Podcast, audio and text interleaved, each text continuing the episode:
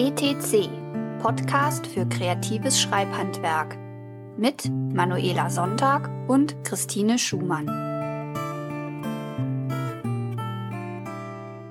Herzlich willkommen zum Podcast Geburtstag. Ja, der wie viel ist es eigentlich? Der sechste oder so, ne? Der, der fünfte? Der fünfte? Oder? Hatten wir nicht letztes Jahr fünfjähriges Jubiläum? Ähm, das, das ist eine wirklich gute Frage. Was ist jetzt irgendwie. Fängt's, da da fängt es schon an. Zeit ist ein Konstrukt und Zeit ist relativ. Aber zumindest haben wir, wir haben die Jubiläumsfolge. Wir haben also wieder ein Podcast-Jahr beendet. Ob es jetzt das fünfte oder sechste ist, sei jetzt mal dahingestellt.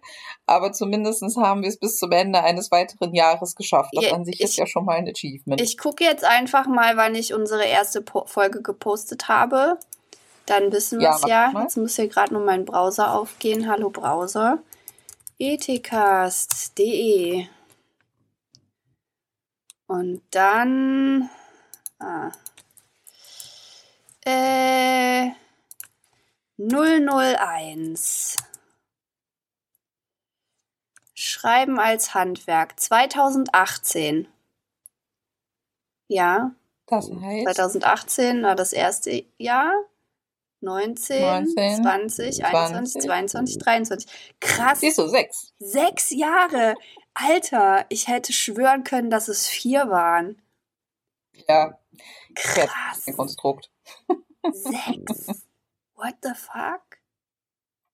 Also unser Podcast ja, ist jetzt inzwischen schon alt genug, um eingeschult zu werden. 2018, 2018 war das erste Jubiläum.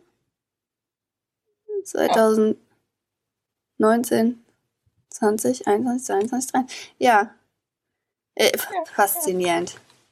ne? Also unser, unser Podcast ist jetzt quasi ein Schulkind und ah. bekommt eine Schultüte und wird halt irgendwie eingeschult. Und so, so schnell werden sie groß. Also das, das, das schockiert mich jetzt echt.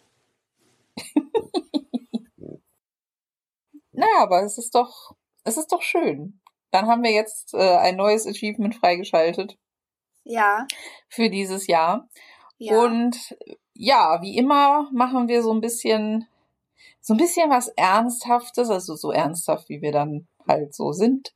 Und danach was Lustiges und haben uns wieder schöne Spiele überlegt. Aber lass uns doch einfach mal mit dem, lass uns doch mal mit dem Business as usual anfangen. Weil ja. die Jubiläumsfolge ist ja auch mehr oder weniger unsere Dezember Workshop Folge, wobei wir ja bisher auch immer so ein bisschen so ein bisschen ein Jahresfazit gezogen haben. Da bin ich natürlich wieder supremely unvorbereitet für.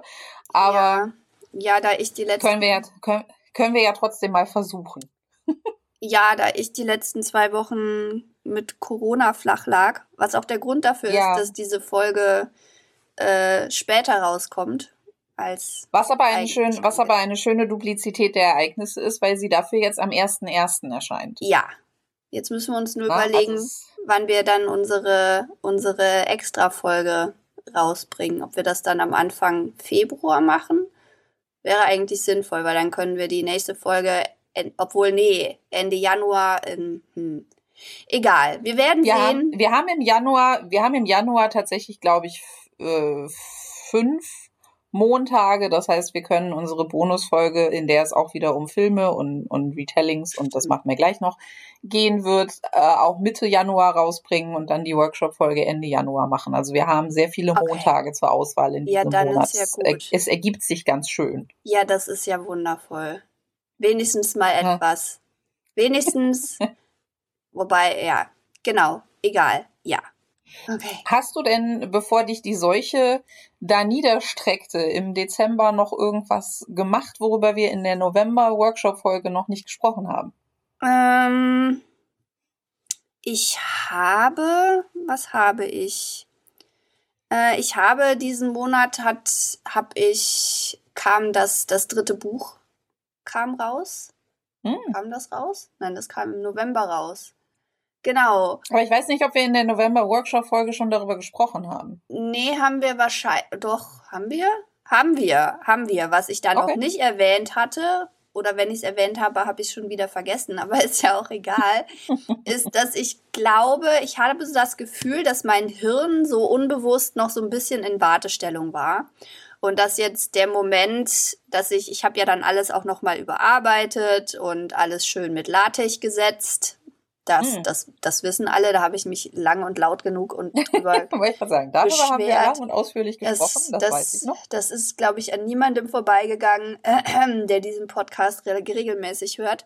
Ähm, Nee, aber dass, dass mein Hirn noch so ein bisschen in Wartestellung war, bis dieses dritte Buch dann auch mal raus ist. Und da so, weil dieses, davor war es noch schon noch so ein bisschen Limbo irgendwie auf so einer nicht so wirklich bewussten, bewussten Ebene, weil seit das Buch raus ist, ist, ist auch das ich will jetzt nicht sagen, mein Loslassprozess komplett abgeschlossen, das wäre zu viel gesagt, aber ich habe mich, kann mich viel, viel mehr auf die, das neue Projekt einlassen.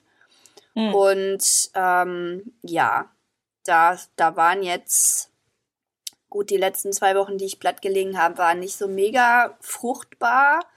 Aber die kurze Zeit, die ich hatte zwischen, ich habe das dritte Buch ist raus und äh, die, die Corona haut mir aufs Maul.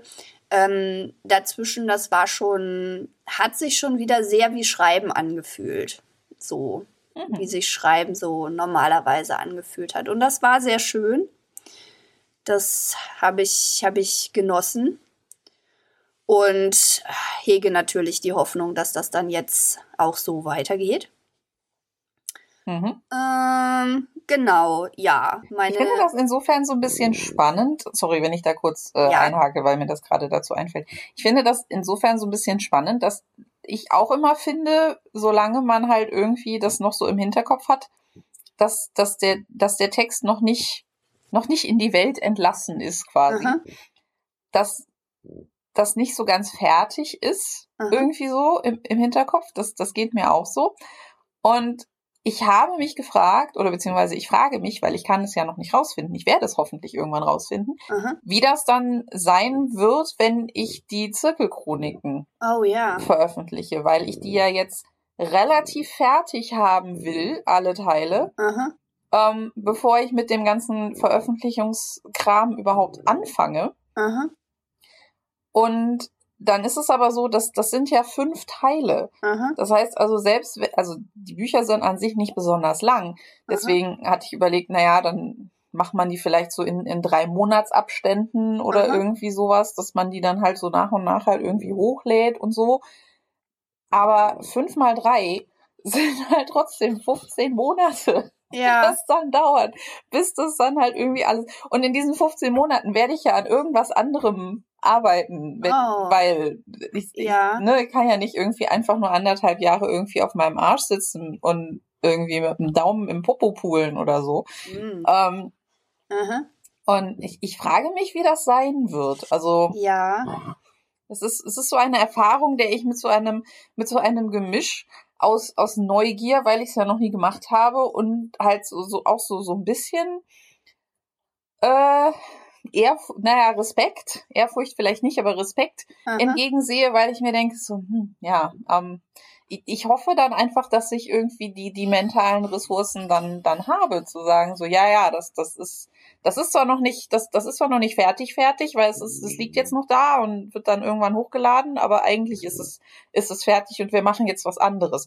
Also ob mein Hirn da dann auch so kooperiert, bin ich mal gespannt. Ja. Oh, apropos, wenn du die dann setzt, willst du dann, willst du dann mein, mein Latex-Kram haben? willst du das dann auch nicht. in Latex setzen? Äh, wahrscheinlich nicht. Ich habe mich mehrfach mit LaTeX beschäftigt und ich finde das Programm einfach grauenvoll. Ähm, ich, ich, wir können, wenn ich die geistigen Kapazitäten haben sollte, zwischendurch äh, kannst du mir gerne noch mal versuchen zu erklären, wie das funktioniert, aber es haben schon es, es haben schon mehrere Leute versucht und ich finde naja, es, es gibt ja es gibt ja für LaTeX diverseste Editoren und ich habe das ja mit Overleaf gemacht und eigentlich musst ja. du dann nur musst du dann nur die die Code Präambel, die ich irgendwie gemacht habe, da reinschmeißen. Dann sagst du mir die Schriftarten, die du willst und die, das Seitenformat und die Zeilenabstände und so. Und das tue ich dann für dich da rein. Und dann musst du eigentlich nur noch den Text entsprechend vorbereiten mit doppelten Zeilenabständen und so. Und dann ist das alles halb so wild. Dann ist das so ein hm. bisschen wie HTML-Text auszeichnen. Und hm. ja, aber es, es ja, mal schauen. Ich bin, ich bin so ein bisschen skeptisch, weil meine, meine Vorerfahrungen haben mich, haben mich arg gebeutelt. Ja, meine auch, ähm. Ela. Ela. Absolut. Definitiv. Und ich, ich, ich, ha, ich habe, ich habe nicht deinen, deinen Durchhaltewillen manchmal. Mein, mein inneres, mein, der, der, der Gesang meines, meines inneren, meiner inneren Stimme, der dann irgendwann so, ne, sich denkt, ja. Es ist nicht, das Ergebnis ist nicht so toll, dass sich das Leid irgendwie lohnt und es ist good enough mit ja. irgendwie was. Weiß ja, aber nicht. Ela, wir, wir werden es erleben. Ja, ja, aber Ela, diese, diese, diesen langen Weg des Leidens, den habe ich ja jetzt hinter mich gebracht. Und jetzt muss man eigentlich nur noch in, in diese Präambel, die ich habe, die entsprechende Schriftart eintippen. Und das, den Rest macht es praktisch von alleine. Also ich habe den Schmerz auf mich genommen und du kannst jetzt, wenn du möchtest, die Früchte ernten. Mhm. Beziehungsweise, ja, beziehungsweise, ich würde sogar, ich würde dir sogar anbieten, ich würde dir sogar anbieten, Ela, ähm, dass ich das, dass ich da einmal irgendwie selber drauf gucke und, und, und sehe und das für dich irgendwie so weit vorbereite, dass du dann nur noch gucken musst, dass du irgendwie diese Witwen und Waisen irgendwie selber rausmachst, mhm. weil dazu muss man ja so ein bisschen umformulieren unter Umständen und, mhm. und so. Also ja, das Angebot steht. Ja, ich, ich, bin, ich bin sehr dankbar für das, für das Angebot. Wie, wie gesagt, wir können das gerne ausprobieren. Ich, mhm. äh, na, ne, ich, es kann, ich möchte nur sagen, es kann sein, dass sich meine inhärente Faulheit durchsetzt und ich dann am Ende doch wieder mein Word-Template nehme, wo halt auch meine ganzen Werbeseiten und sowas schon drin sind und so, wo ich nur noch den Text reinkopieren muss. Okay. Mal sehen. Wir werden es erleben. Okay. So, aber ich hatte dich ganz rüde unterbrochen mit meinen komischen, äh, zukunftsantizipierenden, halbgaren Gedanken. Von daher, äh, ja, äh, wolltest, wolltest du uns von deinem neuen Projekt noch erzählen? Also das so neu ist es ja nicht mehr, aber ne, wie, wie jetzt, wie, wie sich das Arbeiten jetzt so angefühlt hat seit dem, seit dem letzten Veröffentlichungstermin. Genau, ja, also es kommt jetzt so langsam, es fühlt sich jetzt so langsam so in Richtung, wie es sich halt auch angefühlt hat, am Prinzip der Schönheit zu arbeiten. Halt mit dem Unterschied, dass ich noch unglaublich viele Fragen offen habe und noch also dieses ganze Worldbuilding und Magie, Magiesystem bauen, das ist echt, also das schlägt dieses, ich würde sagen, dieses ganze Jahr, das da jetzt ich irgendwie da gesessen habe, ist sozusagen ein Jahr, das ich irgendwie mindestens ähm, abziehen kann von meinem, von meinem Schaffensprozess so. Also wenn dieses, dieses Buch ohne Magie und diesen ganzen, diesen ganzen World-Building-Kram, ähm, würde dieses Projekt wahrscheinlich ein Jahr weniger dauern, als es dann jetzt dauert. Vielleicht sogar zwei, ich weiß es nicht. Ähm, hm. Es macht mich gerade so ein bisschen unzufrieden, während ich so drüber rede, muss ich sagen, fällt mir gerade auf. Weil es ist zwar nett, aber Worldbuilding zählt jetzt eigentlich nicht zu den Sachen, die ich irgendwie mit meinem Leben machen will. Also ich, okay. ich bleibe da ich zum Teil auch irgendwie drin hängen und denke mir, ah, das muss ich mir jetzt ausdenken, das muss ich jetzt wissen und vielleicht muss ich es gar nicht wissen. Vielleicht ist es auch einfach egal. Ähm, genau, und diesen, das, das, das muss ich, glaube ich, noch so ein bisschen da die Balance finden. So zwischen, ich bild mir jetzt ein, dass ich irgendwie diese ganzen Dinge über diese Welt wissen muss und dass ich mhm. diese ganzen Dinge erklären muss und all sowas. Mhm. Aber das ist dann ja auch wieder was, das sich irgendwie nur an meine Leserschaft richtet. Weil ich mir denke, so, die Leserschaft interessiert das wahrscheinlich, wie das funktioniert. Und die Leserschaft will das wahrscheinlich wissen. Und die Leserschaft, bla bla bla. Die Leserschaft wird das lesen, was ich geschrieben habe. Und was ich geschrieben habe. Sie werden damit zufrieden sein. naja, ob sie damit zufrieden sein werden, keine ja, Ahnung. Das, es wird auf jeden das Fall. Das werden wir sehen, aber. Es wird auf jeden Fall Leute geben, die damit zufrieden sind, aber ich werde mich jetzt hier nicht irgendwie mit Sachen, mit Sachen rumschlagen, die mich eigentlich selber gar nicht interessieren und um die es in diesem Buch auch eigentlich gar nicht gehen soll, beziehungsweise hm. die mich nicht so interessieren, nur weil ich denke, man muss das ja irgendwie erklären. Nein, muss man nicht. Ein Scheiß muss ich. Und da, da ja. finde ich auch gerade erst noch so meinen, meinen Weg, weil ich auch, ich meine, ich gehe natürlich ein Stück weit, schließe ich natürlich auch von mir aus andere, weil ich schon irgendwie möchte, dass die Dinge logisch sind und nachvollziehbar. Aber auf der mhm. anderen Seite, auf der anderen Seite ist dieses Magiesystem, das mir irgendwie vorschwebt, schon auch ziemlich locker und lose gewebt und so Soft, Soft Magic System. Mhm. Und es ist ja auch einfach eine Eigenschaft dieser Welt und dieser Gottheiten und so, dass sie eben der menschlichen Logik und so nicht wirklich entsprechen. Und dass das alles, dass das alles so ein bisschen den Verstand irgendwie sprengt. Und Kausalität und Reihenfolge und all solche Dinge sind da so ein bisschen relativ. Was ich da halt gucken muss, ist, dass es irgendwie nicht zu inconven in, in, äh, co-inconvenient Und es hm. irgendwie so, ach okay, da funktioniert jetzt diese Physik also andersrum, weil ich das gerade brauche, dass sie andersrum funktioniert, damit das so funktioniert, wie ich mir das vorstelle.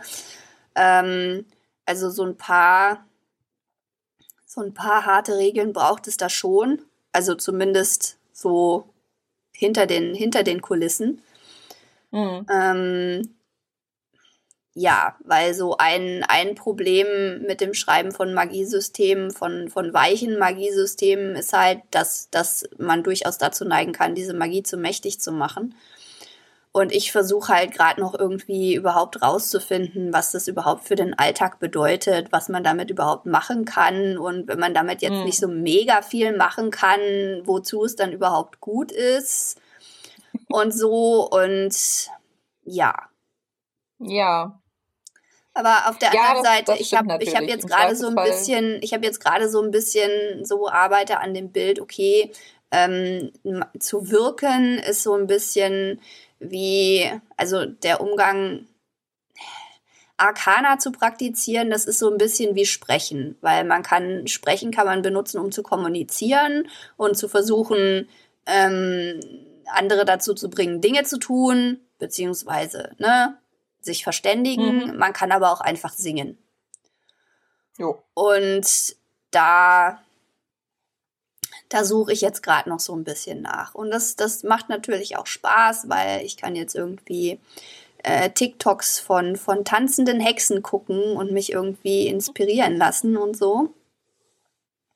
Weil das ist schon, ich suche da, suche da jetzt, beziehungsweise habe da jetzt schon so eine Szene, so eine Art Walpurgisnacht, im Kopf und, und all sowas, was, was ganz nett ist. Und, ja.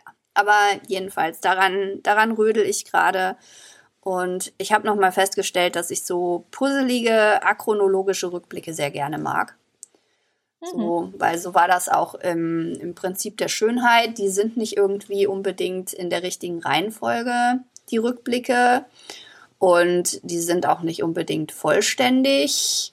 Und manche Sachen in diesen Rückblicken versteht man erst so wirklich, wenn man irgendwie den Rest der Geschichte kennt. Und manche Sachen im Rest der Geschichte versteht man erst, wenn man den Rückblick kennt. Und so ein bisschen hin und her. Und das, genau, gefällt mir gerade ganz gut. Jetzt muss ich nur noch überlegen, ob ich Anwin tatsächlich für 150 Jahre ins Moor stecke oder nur für 100 oder nur für 50. Gegen nur zehn Jahre habe ich mich schon entschieden, denke ich. Ich habe aber noch nicht alles so wirklich durchdacht. Das ist halt auch so eine Entscheidung, die ich irgendwie in einem anderen Buch, das, das kein Worldbuilding braucht, nie treffen müsste und über das, wo ich irgendwie über andere Sachen nachdenken könnte und die Charaktere weiterentwickeln könnte, anstatt irgendwie diese Frage zu beantworten. Du könntest sie ja auch ein paar tausend Jahre da lassen. Wie wäre das denn? Ein paar tausend Jahre, dann wäre aber die Kommunikation völlig für den Arsch. Oh. Jetzt wollte, ja. also, jetzt, jetzt wollte ich mich einmal ein bisschen rächen und dann machst du mir das schon wieder kaputt. Naja, ich meine, vor ein paar tausend Jahren war hier irgendwie äh, der, der Dings da von der Vogelweide und dessen, dessen Balladen versteht irgendwie keiner und dann müsste man ja. Ja, ich sehe was, ich sehe, ich sehe das Problem. Ne? Ich meine, man ja, könnte ja. da natürlich auch irgendwie dann so ein magisches Ding machen und Hokuse Pokuse und dann kann sie auf einmal modernes, modernes amerikanisches Englisch sprechen, wie sämtliche Alien in Stargate. Aber hm. ähm, ja. Ja, vielleicht auch nicht. Vielleicht. Aber ich finde das faszinierend, weil ich habe ja auch ein bisschen, äh, naja, Worldbuilding nicht, aber ich habe ja irgendwann, ich glaube, da haben wir aber im no in, dem, in der November ah, Workshop-Folge haben wir darüber gesprochen. Ich habe ja den, den, die Rohfassung von Teil 4 habe ich ja im Nano abgeschlossen. Mhm. Und seitdem habe ich quasi die ganze Zeit überlegt, was ich als nächstes mache. Mhm. das ist jetzt also ein schon seit Wochen andauernder Prozess. Ich habe zwischendurch meine, mein, meine bisher bestehenden äh, Plotnotizen für Teil 5 in eine hoffentlich einigermaßen logische Reihenfolge gebracht, in mhm. ein äh, in, in ein entsprechendes Scrivener-File. Das war so ein bisschen frustrierend zwischendurch, weil ich halt irgendwie irgendwann so an so einem Wochenende irgendwie so da saß und mir dachte so, ach, du hast irgendwie jetzt die letzten Tage überhaupt nichts Produktives gemacht. Mhm. Warum? Und dann dachte ich mir so, ah, weißt du, was du machen könntest? Du könntest das neue Scrivener-File für Teil 5 anlegen. Das ist überhaupt nicht anstrengend, mhm. aber dafür hast du dann das Gefühl, was geleistet zu haben. Ja, um dann nur festzustellen, dass ich, da, dass ich das in der Vergangenheit schon mal irgendwann schon lange erledigt hatte. Also, mein, mein Vergangenheits-Ich ist nicht immer eine lazy bitch, aber irgendwie genau immer dann, wenn ich es nicht brauche. Naja, egal. Ähm, also diese Plotnotizen sind übertragen, ist also Teil 5 hat jetzt einen geplotteten Anfang, eine Mitte und einen Schluss. Teil, Akt 2 und 4, wie immer, sind noch völlig leer. Da fehlt irgendwie noch so alles. Okay. Ähm, das ist, äh, ja, das, das, das ist halt immer so und das, naja, müssen wir jetzt mal gucken, mhm. was da passiert. Und dann habe ich mich eigentlich nur die ganze Zeit irgendwie gefragt, ja, aber willst du das jetzt schon anfangen oder sollst du nicht irgendwie erst machen, erst noch die Beta von eins machen oder nicht vielleicht irgendwie noch was anderes und bla.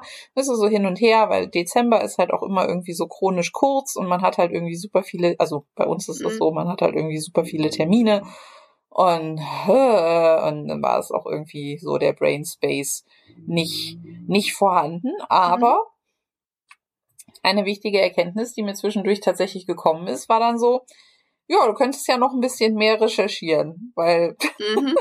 das ist so, das ist so der Default, zu dem mein Hirn halt irgendwie übergeht. Wahrscheinlich ist das irgendwie so aus, aus langen Jahren der des, der, des äh, historischen Studiums und so. Mhm. Ne, wenn, wenn du halt das Worldbuilding noch nicht durchschaust oder das halt noch nicht weißt, recherchiere einfach noch ein bisschen. Mhm. Egal was mach einfach irgendwas. Mhm. So, okay.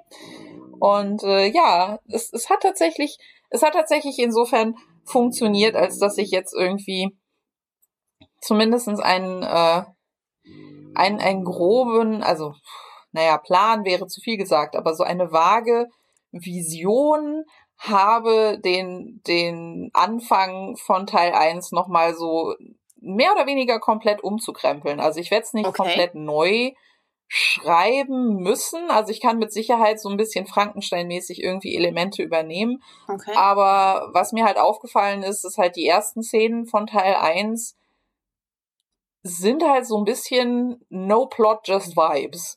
Mhm. Und das finde ich jetzt nicht besonders schlimm. Ich, ne, ich bin prinzipiell ein sehr geduldiger Leser und mich stört das eigentlich erstmal nicht. Mhm. So richtig, aber das Problem ist, dass es nicht das tut, was ich wollte. Okay, was wolltest du? Weil diese ersten Szenen sind eigentlich mehr oder weniger dazu da, um Blanche zu zeigen, wie sie arbeitet, wenn man sie so arbeiten lässt, wie sie das gewohnt ist. Mhm. Weil das Problem ist, im Folgenden der Geschichte sehen wir Blanche sehr oft versagen. Mhm. an, an Dingen, was halt auch so ein bisschen natürlich irgendwie der Punkt ist, mhm. ne, weil es, man hätte keine Geschichte, wenn man Charaktere hätte, denen immer alles gelingt. Das wäre ja langweilig. Mhm. Aber diese ersten Szenen, gerade so die Szene mit, mit äh, Henrietta Maria, was ja die, der Prolog ist quasi, mhm. wo wir halt Blanche in, in ihren ersten zwei Masken erleben, sind halt eigentlich dazu da, um zu demonstrieren, so arbeitet Blanche, wenn sie erfolgreich arbeitet. Das mhm. sieht man aber nicht, weil es ist halt, es wird halt alles erschlagen von dem, hey, guck mal, wir sind in Frankreich und ist nicht dieses, dieses historische Ding interessant und dieser Fakt und dieser Fakt übrigens auch und der. Mhm. so, hm, naja, okay. Ähm, ja. Das werde ich also ein bisschen ausdünnen okay. und äh, rele relevanter machen, wobei es mir natürlich sehr geholfen hat, zwischendurch eine Biografie zu äh, Henrietta Maria gehört zu haben und eine Biografie zu Ludwig dem 14., weil oh. ich den noch irgendwo einbauen will. Ich finde so, ich finde so der der creepy Kindkönig muss irgendwo noch vorkommen. da habe ich sehr viel Spaß dran. Aber das ist halt auch so eine Vision, die ich halt erst entwickelt habe, als ich halt darüber nachdachte, so, naja, okay, im fünften Teil sind wir jetzt in Spanien. Da könnte ich den König von Spanien da mal auftauchen lassen, weil theoretisch geht's ja immer noch darum, dass Spanien und Frankreich irgendwie im Krieg sind. Und das ist ja irgendwie so der, der, der Überbau mhm. zur Verschwörung, die ein Überbau zur Verschwörung ist. Ne? Deswegen mhm. ist dieses Teil ja fünf, fünf Bände lang, damit man das halt alle irgendwie auswalzen kann. Und dann dachte ich mir, ne, nachdem ich ja auch das Feedback gekriegt hatte, so ja, aber so die, die, die großen Politiker in dieser ganzen Verschwörungsschose kommen ja gar nicht so richtig zum Zug. Mhm. Und wo wir uns ja schon mal in der Workshop-Folge darüber unterhalten hatten, dass mich das prinzipiell nicht stört. Aha. Weil was, was die großen Politiker machen, ist, ist für Blanche persönlich irgendwann relativ irrelevant. Mhm.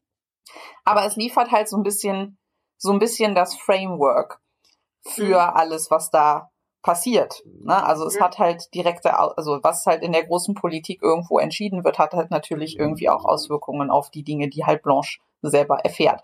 Mhm. Und von daher fand ich das eine schöne Duplizität der Ereignisse, wenn wir am Anfang von Teil 1 vielleicht den einen König kennenlernen und ganz am Ende im fünften Teil irgendwann den anderen König kennenlernen.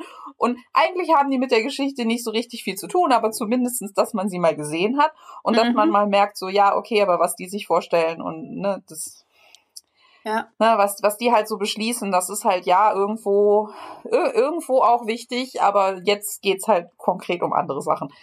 Ähm, Und das, das war halt für mich so ein, so ein ja, so, so ein schöner Reminder, mhm. dass wenn irgendwas nicht richtig funktioniert, mein Worldbuilding irgendwo nicht funktioniert und es irgendwo hakt, einfach mal einfach noch ein bisschen. Lies einfach Aha. noch ein paar Biografien, das hilft immer. wenn, selbst wenn nicht, ist es entertaining, aber es hilft wahrscheinlich, wahrscheinlich hilft es einfach auch immer. Und, ja, das ist äh, schön. Ja. ja, und äh, das denke ich jetzt, also es, ne, es kommt jetzt natürlich so ein bisschen, so ein bisschen darauf an, weil ne, durch dein, durch dein krankheitsbedingtes Lazarett, was natürlich nicht geplant war, aber was natürlich trotzdem irgendwie wichtig ist, sich gut auszukurieren, haben wir jetzt natürlich die Beta und die Alpha noch nicht gemacht von Teil mhm. 1 und 2. Das ist ja auch nicht so schlimm. Ja. Ähm, können wir gerne aber, zwischen den Jahren machen. Ich weiß ja nicht, was du da noch vorhast, aber ja, können, können wir gerne machen. Wir müssen ja dann irgendwann auch noch eine Bonusfolge aufnehmen und so. Ne? Wir mhm. werden ja Sherlock Holmes machen in der Bonusfolge im Januar. Das kann ich ja schon mal spoilern. Da habe ich auch voll Bock drauf. Mhm. Und ne, also wir, wir haben genug zu tun. Das war jetzt gar nicht, das war jetzt gar nicht so ein, so ein Ding, das ich erwähnen wollte, um mal irgendwie Stress zu machen, sondern das einfach nur so auch so ein, auch so ein Punkt, wo ich dachte, na ja, warten wir erstmal ab bevor ich jetzt die relativ weitreichende Entscheidung treffe, überarbeite ich jetzt erst oder schreibe ich das Ding jetzt erst zu Ende? Weil ich glaube, wenn ich, wenn ich Teil 5 anfange zu schreiben, dann will ich den auch fertig machen. Mhm. Ähm, also so im, im letzten Akt einer Geschichte irgendwie groß, größere Unterbrechungen zu machen, um halt noch riesig viel zu überarbeiten, bringt mich normalerweise raus. Mhm. Von daher ist es halt so, war das jetzt in dem Fall irgendwie eine etwas gewichtigere Entscheidung? Das mhm. klingt jetzt blöd, aber es fühlte sich so an, mhm. als wäre es eine gewichtigere Entscheidung, um jetzt, ob ich jetzt erstmal noch die, den, den Kladderadatsch, den ich schon hab, erstmal noch überarbeitet, teilweise relativ tiefgründig, ne, weil wenn ich den Prolog von eins nochmal komplett umschreiben will und so, dann ist das halt ein bisschen mehr als hier einen Satz ändern und da einen Satz ändern. Mhm. Ähm, oder ob ich jetzt denke, ach naja, komm. gib ihm. Fangen wir einfach mal an. Blanche ist delirious, weil Blutvergiftung und wir gehen von da. Das wird die erste, das wird die erste Szene in Teil 5. Ich freue mich schon drauf. ähm, okay. because reasons. Aber ja, da, diese Entscheidung steht also noch aus. Diese Entscheidung werde ich mir auch aufsparen, bis wir halt, wie gesagt, über die Beta und Alpha gesprochen haben und ich dann ein besseres Verständnis habe dafür, wie, wie viel Arbeit es denn jetzt tatsächlich werden wird. Mhm. Und ich genieße das auch so ein bisschen, dass ich noch nicht, also, ne, so, dass ich, dass ich momentan einfach nur so, wieder in so einem in so einem Stadium bin, wo ich so Ideen sammeln kann, wo ich einfach mich so zurücklehne und ich lasse mich so berieseln mhm. von den Dingen, die meine Muse mir so mir so präsentiert. Und manchmal ist das eine Idee für Teil 1, manchmal ist es eine Idee für Teil 5, manchmal ist es auch so, ah ja, dieser eine Satz da in Teil 3, den könnten wir immer noch ändern. Ich stelle ähm, mir, ich stell mir gerade vor, wie du so auf so einem kleinen Trönchen sitzt und deine Muse im Sommerkleid so um dich herum wirbelt und aus einem kleinen Körbchen so Blüten über dich streut wie Konfetti. oh ja, schön. Ja, finde ich, finde finde ich ist, also über den Thron kann man jetzt streiten. Normalerweise sitze ich in Schlabberklamotten auf meinem Sofa, aber ne, also ansonsten Metaphorisch ja, ansonsten hat dieses Bild sehr viel, sehr viel Schönes an sich. Es ist halt auch einfach so ein bisschen, ne, so, so, so das Ende des Jahres so ein bisschen zu nutzen, um halt so ein bisschen sich zurückzulehnen und zu denken, ja, mhm. gucken wir mal, gucken wir mal, was wir machen. Man muss ja nicht immer irgendwie so einen, so einen festgesteckten Plan haben, dringend mhm. von allem. Das ist ja auch irgendwie so ein, das ist auf jeden Fall so einer meiner Vorsätze fürs nächste Jahr, aber das äh, ja, machen fein. wir dann vielleicht später. Ich wollte dich jetzt gar nicht so, wollte dich jetzt wieder gar nicht so lange unterbrechen, falls du noch aus dem letzten Monat irgendwas beizutragen hast. Ähm, mh, nee, jetzt nicht so. Das war, das war eigentlich so alles. Ich habe noch eine, ich habe noch eine Idee für eine, für eine Folge unter Umständen, für eine Aha. Themenfolge.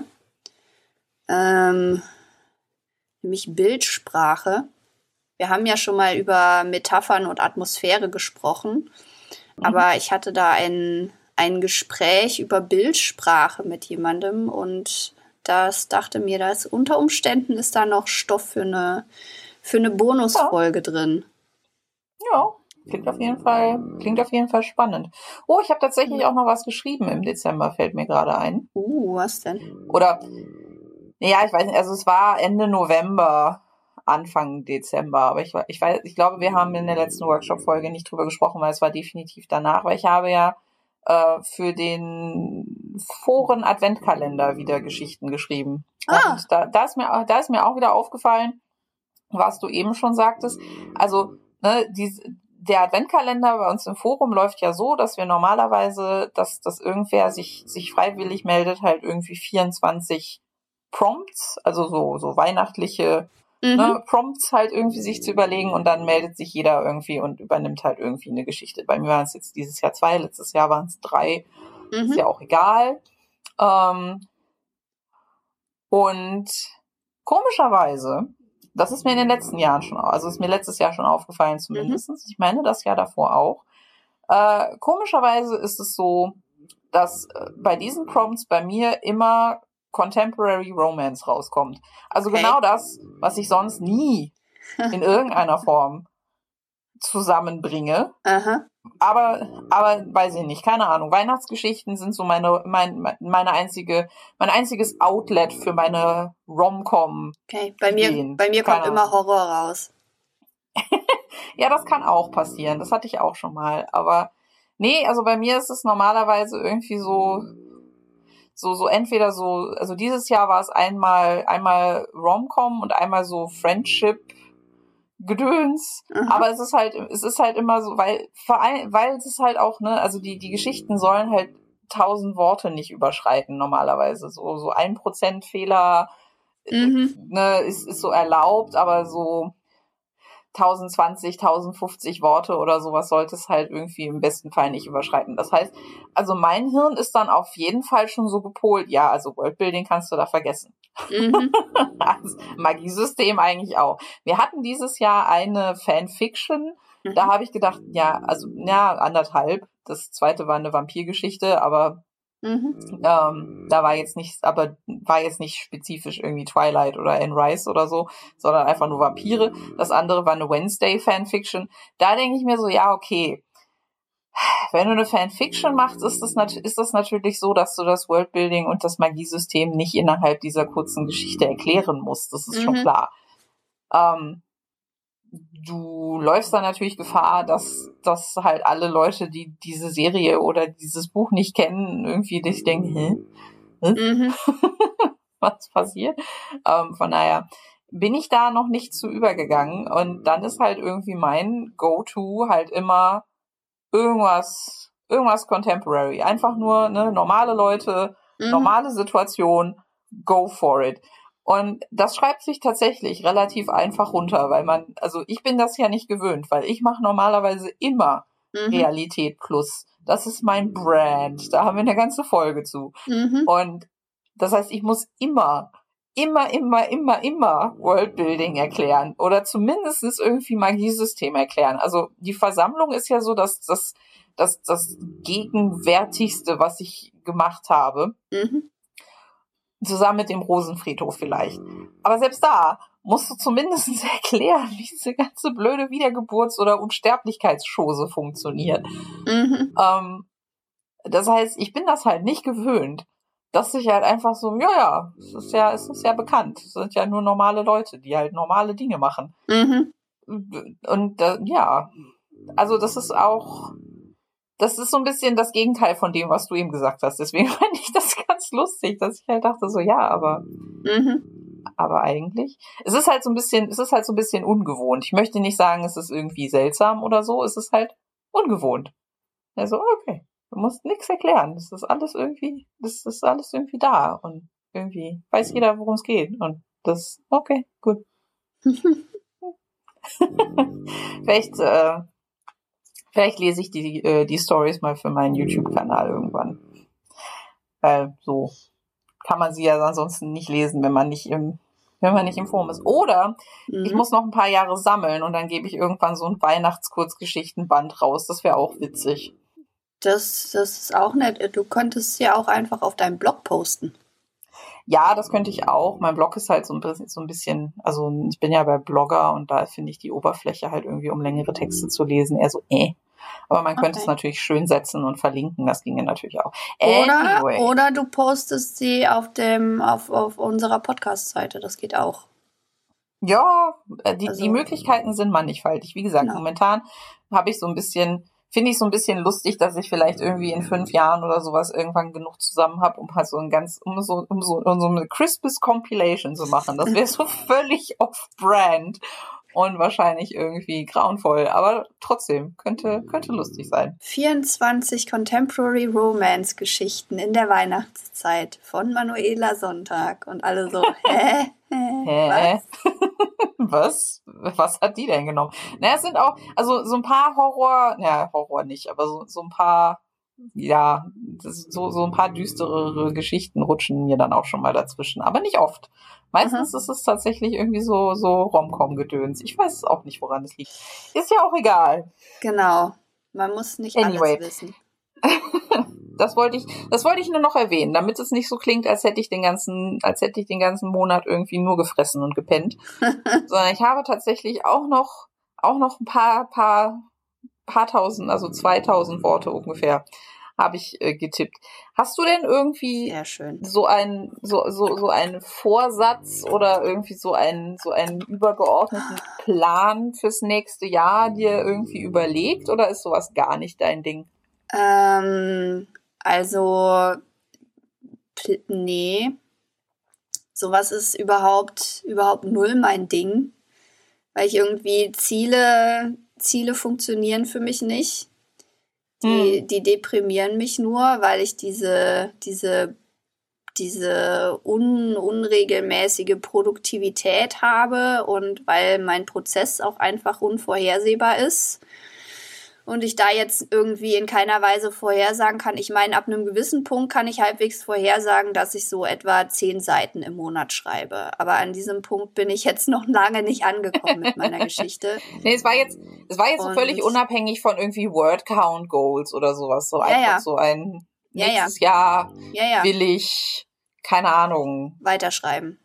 So und so arbeiten oder dieses verändern oder das ausprobieren oder was weiß ich, mm. irgendwie so. Ja, also ich, ich, ich, bin, ich bin gespannt, ob jetzt, wenn irgendwie mein, mein Gehirn mal komplett entnebelt ist, weil ich schon auch merke, mhm. dass ich noch so ein bisschen so durchhänge. Also ich habe heute so ein halbes Stündchen was gemacht und es war schon so ein bisschen durch den Morast warten vom, mhm. vom Denken her. Ich hoffe mal, dass sich das bald widerlegt.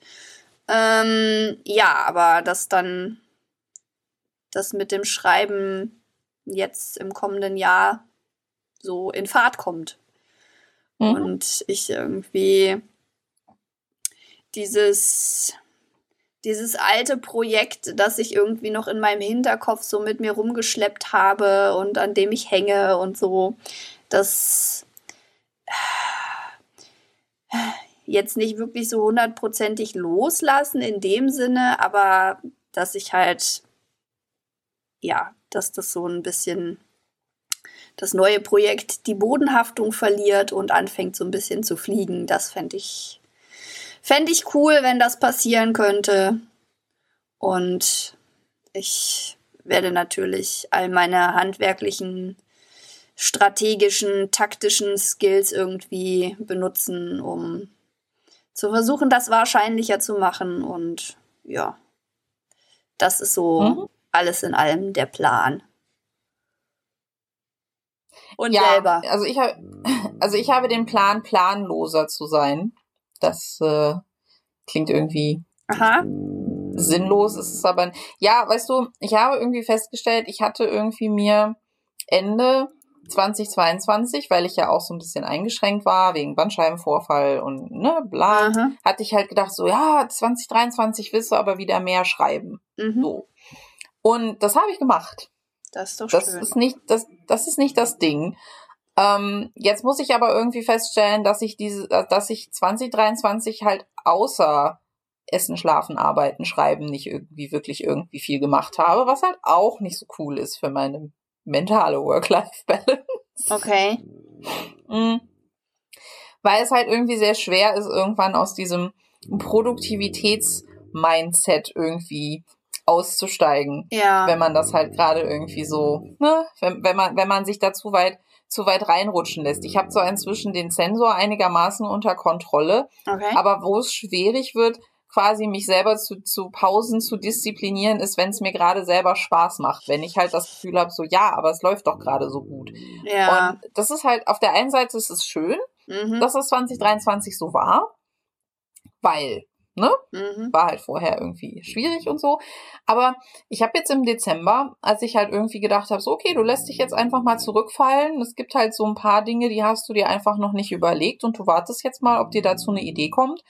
Und du wartest jetzt mal noch auf das letzte Feedback, das du noch kriegen musst und so. Und du, du wartest jetzt einfach mal. Was passiert? Du entscheidest jetzt einfach erstmal nix mhm. und läufst halt nicht irgendwie kopflos in eine Richtung, nur um irgendwas zu machen, sondern ne, wir machen jetzt einfach mal was anderes mhm. für eine Weile. Und dann habe ich halt irgendwie innerhalb von kürzester Zeit halt irgendwie so zwei Nähprojekte abgeschlossen, die schon seit über 13 Monaten irgendwie rumlagen, halb fertig. Ähm, und habe dann irgendwie wieder festgestellt, so, oh, so einen Tag lang einfach mal irgendwie ein nettes Hörbuch anzumachen oder eine, eine Serie bei Netflix und dann halt irgendwie mal was mit den Händen zu machen oder so, mhm. ist halt auch nicht schlecht. Mhm. ist halt auch was, das tatsächlich mir Spaß macht. Aber was ja. ich jetzt halt irgendwie sehr lange nicht gemacht habe, weil es halt schon auch irgendwie so war, dass ne, so Energieressourcen sind halt oft begrenzt. Und da muss man sich für eins entscheiden, was man jetzt halt machen will. Und ja, mhm. und ich dann halt immer so im Hinterkopf hatte, so, oh Gott, du schreibst eine fünfteilige Serie, wenn das irgendwie in, in unter 20 Jahren fertig sein will, dann musst du jetzt aber machen, machen, machen, machen, machen. Mhm. Ähm, und jetzt bist du schon zusätzlich dazu, dass ich halt natürlich auch Spaß an der Geschichte hatte. So ist es jetzt nicht, ne? Mhm. Aber so. Ja. Und deswegen habe ich mir überlegt, machen wir einfach mal nicht so, machen wir einfach mal nicht so viele Pläne. Also ich werde natürlich trotzdem mein, meine Camp Nanos und sowas mitnehmen nächstes Jahr, aber das sind halt nur zwei Monate im Jahr. Mhm. Und wenn man den Nano Rainbow jetzt noch mitnimmt, den ich ja nicht wirklich mache, sondern ne, eigentlich mehr so wie ein, wie ein drittes Camp mhm. behandelt, dann sind es halt drei Monate im Jahr. Mhm. Aber das sind halt immer noch drei Monate von zwölf. Mhm. Und in den anderen neun Monaten kann man ja einfach mal irgendwie sich keine großartigen Ziele setzen und einfach mal abwarten, was passiert. Und vielleicht auch mal irgendwie andere Dinge machen, so draußen sein oder so. Ich glaube, unser Garten ist auch so ein bisschen verwildert in diesem Jahr. Da passiert irgendwie gar nichts. Weil ich halt, also ich meine, das Wetter war halt auch zwischendurch irgendwie sehr schlecht, sehr lange, also über lange Strecken. Und da habe ich gedacht, oh, egal. Mhm. Ähm, aber einfach mal so so Dinge mehr auf sich zukommen lassen und nicht immer so einen Monatsplan zu haben und so. Das, das möchte ich mir wieder angewöhnen, weil für die Camps, also für Camp Nano finde ich das ganz nett, aber ne, so ein bisschen aus diesem Mindset dann auch wieder auszusteigen, wenn, wenn der Monat vorbei ist, das, mhm. das, da muss ich so ein bisschen, oder, was heißt da muss, aber da möchte ich gerne irgendwie nächstes Jahr so ein bisschen drauf achten, weil ansonsten, ne, denkt man sich so, ja, aber dann bleiben doch ganz viele andere Sachen liegen und die sind doch auch schön. Und außerdem, mhm. außerdem ist man ja deswegen Self-Publisher geworden, also ich zumindest, damit man sich mit Deadlines und so einem Scheiß nicht rumschlagen muss. Es ist ja, ja, nicht so, als würde mich irgendwer treten oder als würde irgendwer dringend jetzt auf dieses Buch warten. Also außer mein Schwiegervater, der mich alle zwei Wochen fragt, wann er wieder im Buch lesen kann. Aber das ist, ne? Aha. So. außer, außerhalb von, von Leuten, die nicht ganz verstanden haben, dass es sehr viel länger dauert, so ein Ding zu schreiben, als es dauert, so ein Ding zu lesen, mhm. ähm, hetzt einen ja keiner. Ja. Ne? Und das, das ist halt immer so, so, so zwischendurch, ne, kann man sich dann irgendwann mal wieder so, ja, was hetzt dich ja keiner. Da mhm. dauert es halt länger. Ist doch egal. Macht doch nichts. Ja. Ähm, ja, das ist auf jeden Fall. Ich meine, ich würde natürlich trotzdem, na, das ist jetzt halt so ein, das ist nicht wirklich ein Plan, sondern das ist einfach das, was ich erwarte, dass passieren wird, dass ich irgendwann in, innerhalb der nächsten zwölf Monate die Rohfassung von Teil 5 noch fertig schreiben kann, mhm. weil erfahrungsgemäß bisher haben die Rohfassungen so zwischen drei und sechs Monate gedauert, weil die Bücher sind halt nicht so lang mhm. an sich, also die, die Teile sind halt nicht so lang. Ähm, das heißt, es ist höchstwahrscheinlich, dass ich nicht so viel rumpimmeln kann, mhm. dass das nicht, also wenn jetzt nicht irgendwas Unvorhergesehenes passiert, dass das nicht irgendwann im nächsten Jahr passieren wird, weil es ist halt auch irgendwann, irgendwann muss ich halt auch wieder irgendwas schreiben. Das ist halt einfach so, weil ansonsten, mhm. ne? Ja. An, ansonsten bin ich halt unglücklich mit mir selbst und dem Universum und dem ganzen Rest. So ist das.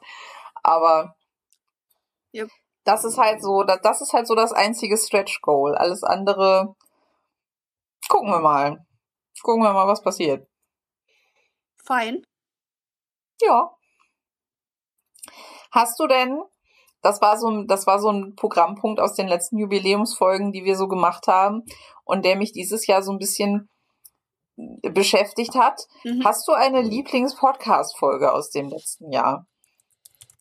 Ah, hm. Ich habe so ein bisschen darüber nachgedacht, das weil wir haben ja hauptsächlich, wir haben ja hauptsächlich Workshop-Folgen gemacht. Ja. Dieses Jahr. Von daher ist es halt so ein bisschen schwierig. Wir haben eine Folge gemacht zu ähm, künstlerischem Selbstvertrauen. Die fand ich sehr gut. Ja, die hat mir auch ähm, gefallen. Da fand ich, haben, haben wir, obwohl wir, also ich schließe hart von mir auf andere, ne? aber obwohl wir ohne Skript arbeiten, fand ich, haben wir da ein paar sehr schlaue Dinge gesagt. Mhm. Ähm, ansonsten habe ich mal, habe ich jetzt eher so ein bisschen so darüber nachgedacht, worüber wir uns in den ganzen Workshop-Folgen unterhalten haben und habe dann gedacht, ja, aber vielleicht, also wenn, wenn ich jetzt keine, keine Lieblingsfolge ansonsten irgendwie so definieren kann, dann könnte ich ja mal darüber nachdenken, worüber ich halt so gerne gesprochen habe, so im letzten Jahr. Mhm. Und da muss ich sagen, also meine, meine Lieblings Anekdote, Handwer handwerkliche Schleife, die ich so aus dem letzten Jahr mich noch erinnere, erzählt zu haben, war so mein, meine Plotlochwand in, am Ende von, von Rohfassung 3. da habe ich mindestens in zwei Workshop-Folgen drüber gesprochen. Aha. Und ja, also so hart von der Wand gebremst habe ich lange nicht mehr. Aha im, in meinem künstlerischen Schaffensprozess, aber irgendwie ist es trotzdem, ist es trotzdem eine Geschichte, die sich, die sich mir so im Nachhinein positiv eingeprägt hat, weil ich habe es okay. ja irgendwie geschafft. Ich ja. habe es ja irgendwie geschafft, das Ding zu Ende zu schreiben. Und am Ende klang es sogar so, also als ich es nochmal gelesen habe, ich habe es jetzt nicht nochmal gelesen in letzter Zeit, aber ich erinnere mich noch, als ich es ein paar Wochen später nochmal gelesen hatte, habe ich mir sogar gedacht, hey, das klingt so, als hättest du das von Anfang an so geplant. Nichts davon war in irgendeiner Form geplant. Ich stand halt vor einem großen Loch in Akt 4 und wusste nicht, was da passiert und was ich da überhaupt will und was ich da überhaupt muss und wie ich überhaupt von, von, von Punkt A zu Punkt B komme. Und dann habe ich irgendwie achronologisch weitergeschrieben und das Ende geschrieben, obwohl der, obwohl da noch Szenen fehlten. Und das war für mich ja so ein Riesending, dass ich mir dachte, oh mein Gott, mein ganzer, mein, mein, meine heiligsten, mein, meine heiligsten handwerklichen Grundsätze gehen gerade irgendwie den Bach runter, weil ich habe was achronologisch geschrieben. Aber es hat ja funktioniert. Aha. Ne, ja. so am Ende. Manchmal muss man seine und, eigenen Regeln brechen ja, deswegen ist das so mein, das, das, das war so, nachdem ich so ein bisschen überlegte, war das, glaube ich, so das, was ich so im letzten Jahr am liebsten erzählt habe. Ich weiß nicht, ob es in einer Folge war, es war mit Sicherheit in mehreren Folgen, deswegen lässt es sich da nicht so sehr auf so eine Lieblingsfolge festlegen, aber das war auf jeden Fall, das war auf jeden Fall meine Lieblingserfahrung im, im handwerklich schreiberischen Bereich aus, ja. aus dem letzten Jahr. Ja, ja, ich muss sagen, ich würde jetzt eine Lieblingserfahrung so in meinem Kopf ist so rückblickend das letzte Jahr schreiberisch für mich so ein einziger Krampf oh. gewesen, weil es irgendwie in die Geschichte reinkommen und irgendwie jede Folge habe ich wieder erzählt, so ja, ich habe das Gefühl, jetzt so langsam wird's. Und dann ist es aber doch nicht geworden. Und jetzt so ganz langsam. Und es ist dieser so ein das Schreiben, ja, das Schreiben ist einfach ein kontinuierlicher Lösungsprozess. Und es geht einfach sehr langsam vor sich. Und das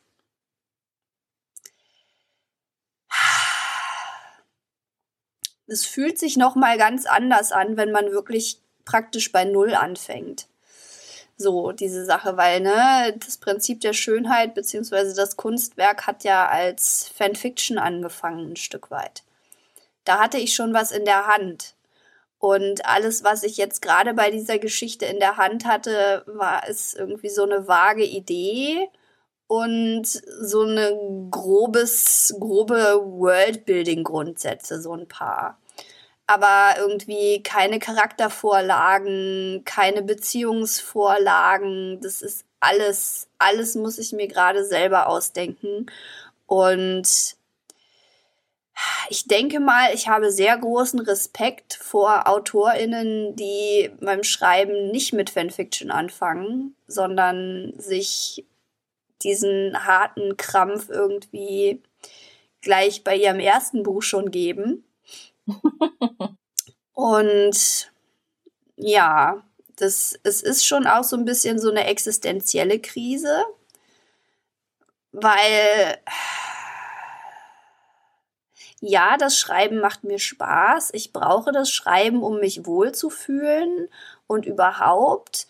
Und das Kämpfen gehört dazu, das immer wieder in Probleme reinlaufen und Probleme lösen. Aber ich habe mich irgendwie gleichzeitig noch nie so, also ich war noch nie so gut vorbereitet darauf, Probleme zu lösen, ne, so dieses Wissen, okay, jedes Problem ist irgendwie lösbar und ich habe all diese Herangehensweisen. Ich muss nicht irgendwie darauf warten, dass mir eine Lösung einfällt. Ich kann mich hinsetzen und mit meiner Muse zusammenarbeiten, um diese Lösung zu finden. Aber gleichzeitig waren diese handwerklichen Sachen noch nie so nutzlos. Beziehungsweise kommen mir auch, stehe ich mir selber im Weg, weil ich halt diese, diese Sache versuche zu beackern auf eine Weise, für die es noch gar nicht, für die diese Geschichte noch gar nicht bereit ist. Ich weiß noch nicht genug, um Dinge wirklich analysieren zu können. Das ist alles mein, mein hey, ja, das ist alles noch zu klein und zu weich und zu schwammig und zu überhaupt. Und dann äh, zu erkennen, okay, jetzt verrenne ich mich gerade und dieses irgendwie aus diesem mir hart erarbeiteten Mindset von, okay, wenn ich ein Problem habe, dann setze ich mich hin und dann gehe ich das an mit meiner Muse und dann löse ich das Problem, daraus wieder zurückzufinden in dieses rein explorative, so dieses rein, ja, okay, da ist ein Problem, ich habe keine Ahnung, wie ich das jetzt lösen kann.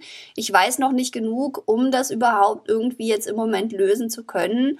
Also gehe ich mal woanders hin und denke an irgendwas anderem rum. Das ist so schwierig, diese Kurve zu kriegen. Und hm. ich sehne mich so sehr nach dem Moment, in dem ich irgendwie diese Geschichte so weit sich konsolidiert hat, dass das irgendwie, dass meine Herangehensweisen wieder funktionieren. Weil es fühlt sich schon so ein bisschen hilflos an. oh. Und das ist nicht, nicht schön. Und das ist, ja, gerade so ein bisschen so eine, so wenn irgendwie das, was du zum Leben brauchst, auf einmal nicht mehr so funktioniert und es irgendwie dich so desorientiert so ein bisschen auch zurücklässt. Weil ich, ja, so beim Prinzip der Schönheit jetzt die letzten Jahre wusste ich, wie ich darauf zugehe. So, ich gehe hin hm. und dann setze ich mich hin und dann arbeite ich daran. Und jetzt im Moment ich meine, ich habe in vielen Werkstattfolgen darüber geredet, dass ich irgendwie so meine Herangehensweise, dass ich mich entspannen will und dass ich das irgendwie weniger strukturiert machen will und so. Das sind alles keine, keine neuen Erkenntnisse, die da irgendwie ähm, kommen. Aber das irgendwie so in der Praxis dann tatsächlich umzusetzen, es. Äh, es ist einfach, es ist, es ist desorientierend und es ist sehr sonderbar. Und vielleicht sollte ich dieses Gefühl, jetzt wo ich so drüber rede und das so in Worte fasse, vielleicht sollte ich dieses Gefühl für mich auch nochmal aufschreiben und beschreiben, weil das so eins der Gefühle sein soll, die auch teilweise irgendwie aus meiner Geschichte rauskommen, weil das ist mhm. Lovecraft Horror. Und diese, diese, diese existenzielle Desorientierung irgendwie. Ja. Die irgendwo da reinzubringen, könnte, könnte die Geschichte bereichern. So, aber. Ja, kann ich mir gut vorstellen. Und ich meine, es ist ja jetzt auch nicht so, als hätte ich nicht irgendwie für das Prinzip der Schönheit, beziehungsweise im Prinzip der Schönheit mein eigenes Leid auch schon sehr schön verpackt. Also, das ist jetzt auch kein, keine, kein neues Konzept für mich. Hm, ja, vielleicht ist es auch einfach das, was mir mein, mein Schreibhirn irgendwie sagen will, indem es so rumeiert, so hallo, hallo, hallo, hier ist eine Erfahrung für dich, die du in deinem Buch verarbeiten kannst. Nimm diese Erfahrung wahr, bitte. Keine Ahnung. ja, vielleicht tanzt deine Muse auch um dich rum. Vielleicht nicht, nicht mit so einem nicht mit so einem äh, Körbchen mit dem mit dem Konfetti, sondern eher mit so einem Blutigen weiß ich nicht, mit so, mit so einem Aus mit so einem Verrenkungsausdruckstanz und möchte dir halt irgendwie was damit sagen. Ja, vielleicht. Wir werden wir werden es erleben. Es ist es ist jetzt nicht so, dass ich irgendwie den totalen, die, dass ich irgendwie so die Gefühle habe, die ich kriege, wenn ich lange nicht schreiben kann. Weil hm. ich, ich kann ja schreiben, ich kann ja arbeiten. Hm. Ich tue das ja. Es, es, es, es fühlt sich nur nicht so an wie sonst. Also es fühlt sich jetzt ein bisschen mehr an wie sonst, aber egal. Jetzt habe ich da irgendwie zehn Minuten drüber geredet und ähm, ja, aber das, das ist, das ist jetzt nicht mein, mein, meine Lieblingserfahrung aus dem vergangenen Jahr, aber das, was mich irgendwie im vergangenen Jahr geprägt hat. Mhm. Und von dem ich hoffe, dass es irgendwie jetzt den Januar über dann sich so langsam in, in vielleicht auch eine Vertrautheit mit meiner Geschichte irgendwie auflöst und mhm. ich vielleicht irgendwie jetzt so eigentlich den, das, das Datum, an dem ich das Prinzip der Harmonie veröffentlicht habe, eigentlich als den eigentlichen Anfang meiner Schreibarbeit definieren sollte, weil ich vorher halt immer noch dieses mit dem Loslassen und so und bladibla. Naja, egal. Wie du selber schön gesagt hast, es hetzt uns keiner. Niemand wartet darauf, dass dieses Buch fertig wird. Niemand sitzt uns im Nacken. Wir können das ganz entspannt und jung und dynamisch und spontan irgendwie angehen und genau. Ja, aber trotzdem ja. bin ich jetzt so ein bisschen, bin ich jetzt ja so ein bisschen neugierig, was du dann in der Januar-Workshop-Folge erzählst. Bis dahin, bis oh. wir die oh. aufnehmen müssen, hast du ja jetzt noch so zwei, drei Wochen Zeit. Ja. Ja, wir werden, wir werden sehen ob ich da triumphierend auf meinem kleinen Pony einreiten kann oder ob ich eher auf dem oh. Zahnfleisch oh. vorbeikrieche. Oh, ich stelle mir jetzt gerade so ein kleines Hobbit-Pony vor. Ah. Sehr niedlich. Ja. Ja. Gut. Genau. Dann sind wir jetzt so ungefähr bei der Ein-Stunden-Marke unserer Aufnahme, sehe ich gerade. Ja. Meinst du, das ist eine gute Gelegenheit, zum vergnüglichen Teil des Abends überzuschwenken? Ja, warum denn nicht? Der, also zumindest äh, fällt mir jetzt irgendwie nicht mehr so viel Sinnstiftendes ein, was ich jetzt noch zu erzählen hätte. Aha. Von daher ja. können wir ruhig wieder ein paar Tropes durch die Gegend werfen. Das haben wir ja lange nicht gemacht. Genau. Spiele. Ja, Spiele. Ähm, also, wir werden ja eine Bonusfolge machen im Januar, weil wir immer eine Bonusfolge im Januar machen und manche Traditionen sind es halt einfach wert, gepflegt zu werden. Mhm. Und wir haben uns dieses Mal, nachdem es ja letztes Jahr schon um Sequels ging, mhm. haben wir uns dieses Jahr überlegt, wir machen mal Reimaginings weil das natürlich auch irgendwie eine sehr interessante Kunstform an sich ist. Mhm. Wir haben uns jetzt für die Bonusfolge mal auf das Beispiel Sherlock Holmes beschränkt, weil da alleine gibt es so viel Fanfiction und Reimaginings und Retellings und keine Ahnung was zu, mhm. dass wir dachten, wenn wir noch mehr Beispiele verwenden, dann wird das wieder so eine Vier-Stunden-Folge und das möchte ja keiner. Mhm. Aber darauf könnt ihr euch dann schon mal äh, freuen in der Bonusfolge. Mhm. Unser erstes Spiel für heute ist aber auch ein Retelling-Spiel. Und zwar so ein bisschen, ja.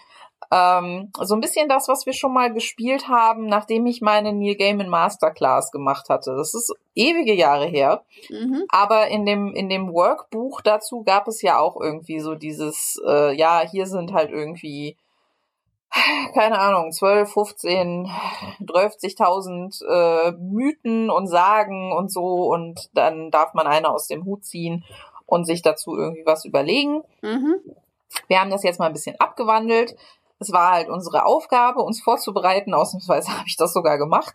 Und wir sollten uns drei Tropes generieren lassen. Mhm von einem Trope-Generator. Ich habe so einen coolen gefunden, wo man so ein Glücksrad drehen kann. Das war ganz witzig. Uh. Also, es war visually pleasing. Es war mhm. natürlich, es hatte ansonsten keine, keinerlei sittlichen Nährwert oder Verbesserung zu jedem anderen Trope-Generator, aber ich fand's halt lustig. Mhm. Ähm, und uns dazu ein Märchen, eine Sage, ein Klassiker überlegen, den mhm. wir jetzt retellen möchten. Und ich glaube, wir hatten uns jetzt darauf geeinigt, dass wir das, dass, dass wir das tauschen, ne? dass du mir das Trope und das, und das Märchen gibst und ich muss dann die Geschichte daraus stricken und umgekehrt. Genau. Ja, die ursprüngliche Idee war wieder gewesen, dass sich jeder zu seinem schon was ausdenkt und dann tauschen wir es und dann erzählt erst der spontane und dann das andere und dann war aber Corona und dann hatte ich irgendwie nicht die, den, den Brain Juice dafür übrig. Deshalb werden wir das hm. jetzt einfach irgendwie so ganz spontan machen und vielleicht uns auch kooperativ was dazu ausdenken und einfach ja, mal so gucken, was passiert. Genau. Ja, also ich meine, bisher, ne, also wo wir schon bei, bei Lieblingsfolgen waren, bisher waren halt irgendwie so die Folgen, wo wir uns irgendwie randomly irgendwelche Stories ausgedacht haben. Oft, oft halt auch meine Lieblingsfolgen. Also an die Folge, wo wir den, wo wir den, den quasi äh, den, die, die Geister-U-Bahn in New York hatten mit dem quasi Fegefeuer in der U-Bahn und, und den, ne, den, den Murder Mystery Plot und so. Da denke ich immer noch drüber nach. Also ich weiß nicht, ob ich diese, ob ich diese Geschichte jemals schreiben will, aber ich fand die, also ich fand, Aha. wir hatten da so ein paar sehr ja. gute Ideen. Ich kann ja, mir das, nee, ich kann mir das, das in meinem nett. Kopf, kann ich mir das heute noch vorstellen. Aha. Ja, das hat auf jeden so. Fall Charme. und das haben wir ja auch kooperativ okay. gemacht, ne? Ja, eben. Ja, genau. das, deswegen sag ja. ich ja. Ach, das war ja, das war ja, das war ja das Beispiel, was wir genommen hatten, um zu demonstrieren, wie wir eine Geschichte plotten, bis wir so weit sind, dass wir sie tatsächlich anfangen würden stimmt. zu schreiben, glaube ich. Ich glaube, das war, ich glaube, das war diese Folge. Irgendwie sowas, Und genau. Das hat ja auch Spaß gemacht. Ja. Dann hau mir doch mal dein erstes Trope um die Ohren und äh, den, das, das Märchen oder das, den Klassiker, den du dazu also, retellen möchtest. Das erste Märchen, was ich mir ausgesucht habe, das war mein Lieblingsmärchen, als ich noch ganz klein war. Und ich weiß auch nicht, was das zu bedeuten hat, aber es ist so, es ist überliefert. Es ist Canon, dass als ich noch ganz klein war, war mein Lieblingsmärchen Gevatter tot. Okay. Das wollte das erklärt ich, viel über dich. Das, das, wollte ich immer wieder hören. Und ja, keine Ahnung. Ähm, und wer das Märchen nicht kennt, es geht darum, dass ähm, dieser so Typ kriegt seinen Sohn und er weiß irgendwie nicht, wer soll denn jetzt der Pate sein und denkt irgendwie so, na, vielleicht der liebe Gott, aber ach nee, der ist so brutal und vielleicht der Satan, ach nee, der ist auch so brutal und das ist irgendwie alles so unfair und nehmen wir doch, nehmen wir doch Gevatter Tod als den Paten, weil der Tod macht alle gleich und das ist irgendwie fair und das ist gerecht und das gefällt ihm und Gevatter Tod sagt sehr klar. Ähm, und sein Patenkind wird dann halt Arzt und Gevatter Tod sagt so, ja, okay, pass auf, hier Deal. Ähm, wenn ich am Kopfende des Toten stehe, oder was, oder des Kranken stehe, oder was das Fußende ist ja auch egal. Wenn ich am Kopfende mhm. des, des Kranken stehe, dann hat er noch eine Chance, dann kannst du ihn heilen und so. Aber wenn ich am Fußende stehe, dann habe ich entschieden, äh, der, der stirbt und dann, dann war's das und dann musst du mir den überlassen. Und das Patenkind so, ja klar, mach mal, passt schon. Ähm, und dann steht aber einmal der Tod am Fußende von so einem hübschen Mädel, das der, das, der, das Patenkind irgendwie total super findet und entscheidet sich so, ja, na okay, dann drehe ich das jetzt einfach um, dass das andersrum im Bett liegt. Und dann mhm. habe ich ja meine Absprache mit dem Tod nicht gebrochen, weil dann steht er ja plötzlich am Kopfende, weil die liegt ja dann andersrum im Bett und dann ist ja alles super. Und der Tod lässt ihm das noch so durchgehen und meint aber so, ah, Bitch, das, ne? Jetzt nicht so. Und dann passiert das aber nochmal irgendwann später, irgendwie so, keine Ahnung, mit dem König oder sowas. Und der Patenkind sagt so, ja, nee, also, nee, das geht jetzt nicht, dass der irgendwie stirbt. Und dreht ihn halt wieder um und der Tod so, ja, okay, das war's jetzt und nimmt halt den, sein Patenkind mit in so eine Höhle, wo so ganz viele Kerzen brennen und so und ja hier schau mal jedes jeder jeder lebende Mensch hier hat so eine Kerze und wenn die irgendwann runtergebrannt ist dann ist seine Zeit vorbei und dann dann stirbt er halt und zeigt dem seinem Patenkind so ein, so ein Kerzchen, das irgendwie so nicht mehr besonders lang ist, aber jetzt auch nicht kurz davor auszugehen, sagt so, hier, guck mal, das ist dein Kerzchen. Und, und das Patenkind so, ach, wie schön, das ist ja gar nicht mehr, das ist ja, das ist ja noch recht lang. Und der Tod stößt das Kerzchen um und es geht aus. Und ich, ich, ich, ich denke mal, dass mich viele verschiedene Dinge an dieser Geschichte gereizt haben ähm, und, und fasziniert haben, aber auch so dieser Moment so, da guck mal, so lange hast du eigentlich noch zu leben. Ach nee, doch nicht, Bitch. ähm, das, das war so irgendwie die, diese, diese Konsequenz, das ich, keine Ahnung. Jedenfalls, das ist die, das ist die Geschichte, das Märchen, das ich mir ausgesucht habe. Und das Trope dazu ist äh, Secret Diary. Ein geheimes okay. Tagebuch. Und mhm. ja, mein erster Gedanke war so irgendwie, diese Geschichte halt rein aus der Perspektive von Gevatter Tod zu schreiben. Der halt irgendwie so sagt, mhm. so liebes Tagebuch, heute hat mich jemand gefragt, ob ich nicht der Patenonkel von einem Kind sein möchte. Und ich dachte mir so erst so, hä? Und dann habe ich aber gesagt, okay. Und ja, ja, ja, ja, dann so aus ich mein, der. Ne? Ich meine, was mich, was mich jetzt halt natürlich so ein bisschen, so ein bisschen raus, also heißt rausbringt, aber äh, was ich jetzt, was ich jetzt so ein bisschen aus dem Kopf kriegen muss, ist, dass halt Mord eigentlich ja schon so ein, so ein Retelling dieser Geschichte ist, also der, der, die Geschichte von, von Pratchett. Ähm, ja. Weswegen ich jetzt immer irgendwie so ein bisschen, so ein bisschen versuchen muss, in eine andere Richtung zu denken, weil das wäre jetzt halt irgendwie zu naheliegend. Ähm, aber ja, so ist das, das Secret Diary von, von Gevatter Tod finde ich nicht schlecht. Ich frage mich gerade, was das Framing Device sein könnte. Also mein, äh, mein, wenn ich mich von Pratchett und so witziger Fantasy halt irgendwie umdrehe, ist so meine erste Assoziation so ein bisschen in die Richtung, ähm, dass halt dieses Tagebuch irgendwann gefunden wird von so einer Art Buffy-Charakter. Mhm. Also jetzt nicht, nicht jemand, der halt irgendwie Vampire jagt oder so, sondern vielleicht jemand, der halt, äh, des, dessen Aufgabe es halt ist, ne, also ich glaube bei Supernatural gab es die doch auch, so, so diese, diese Leute, die halt irgendwie die, die Seelen ins Jenseits die Reaper. begleiten. Mhm. Genau. Und das sind also das sind, also ich weiß nicht, wie das bei Supernatural ist, ist ja auch egal, aber ne, also ich stelle mir das halt vor, das sind halt auch so normale Menschen mit halt besonderen Fähigkeiten. Mhm.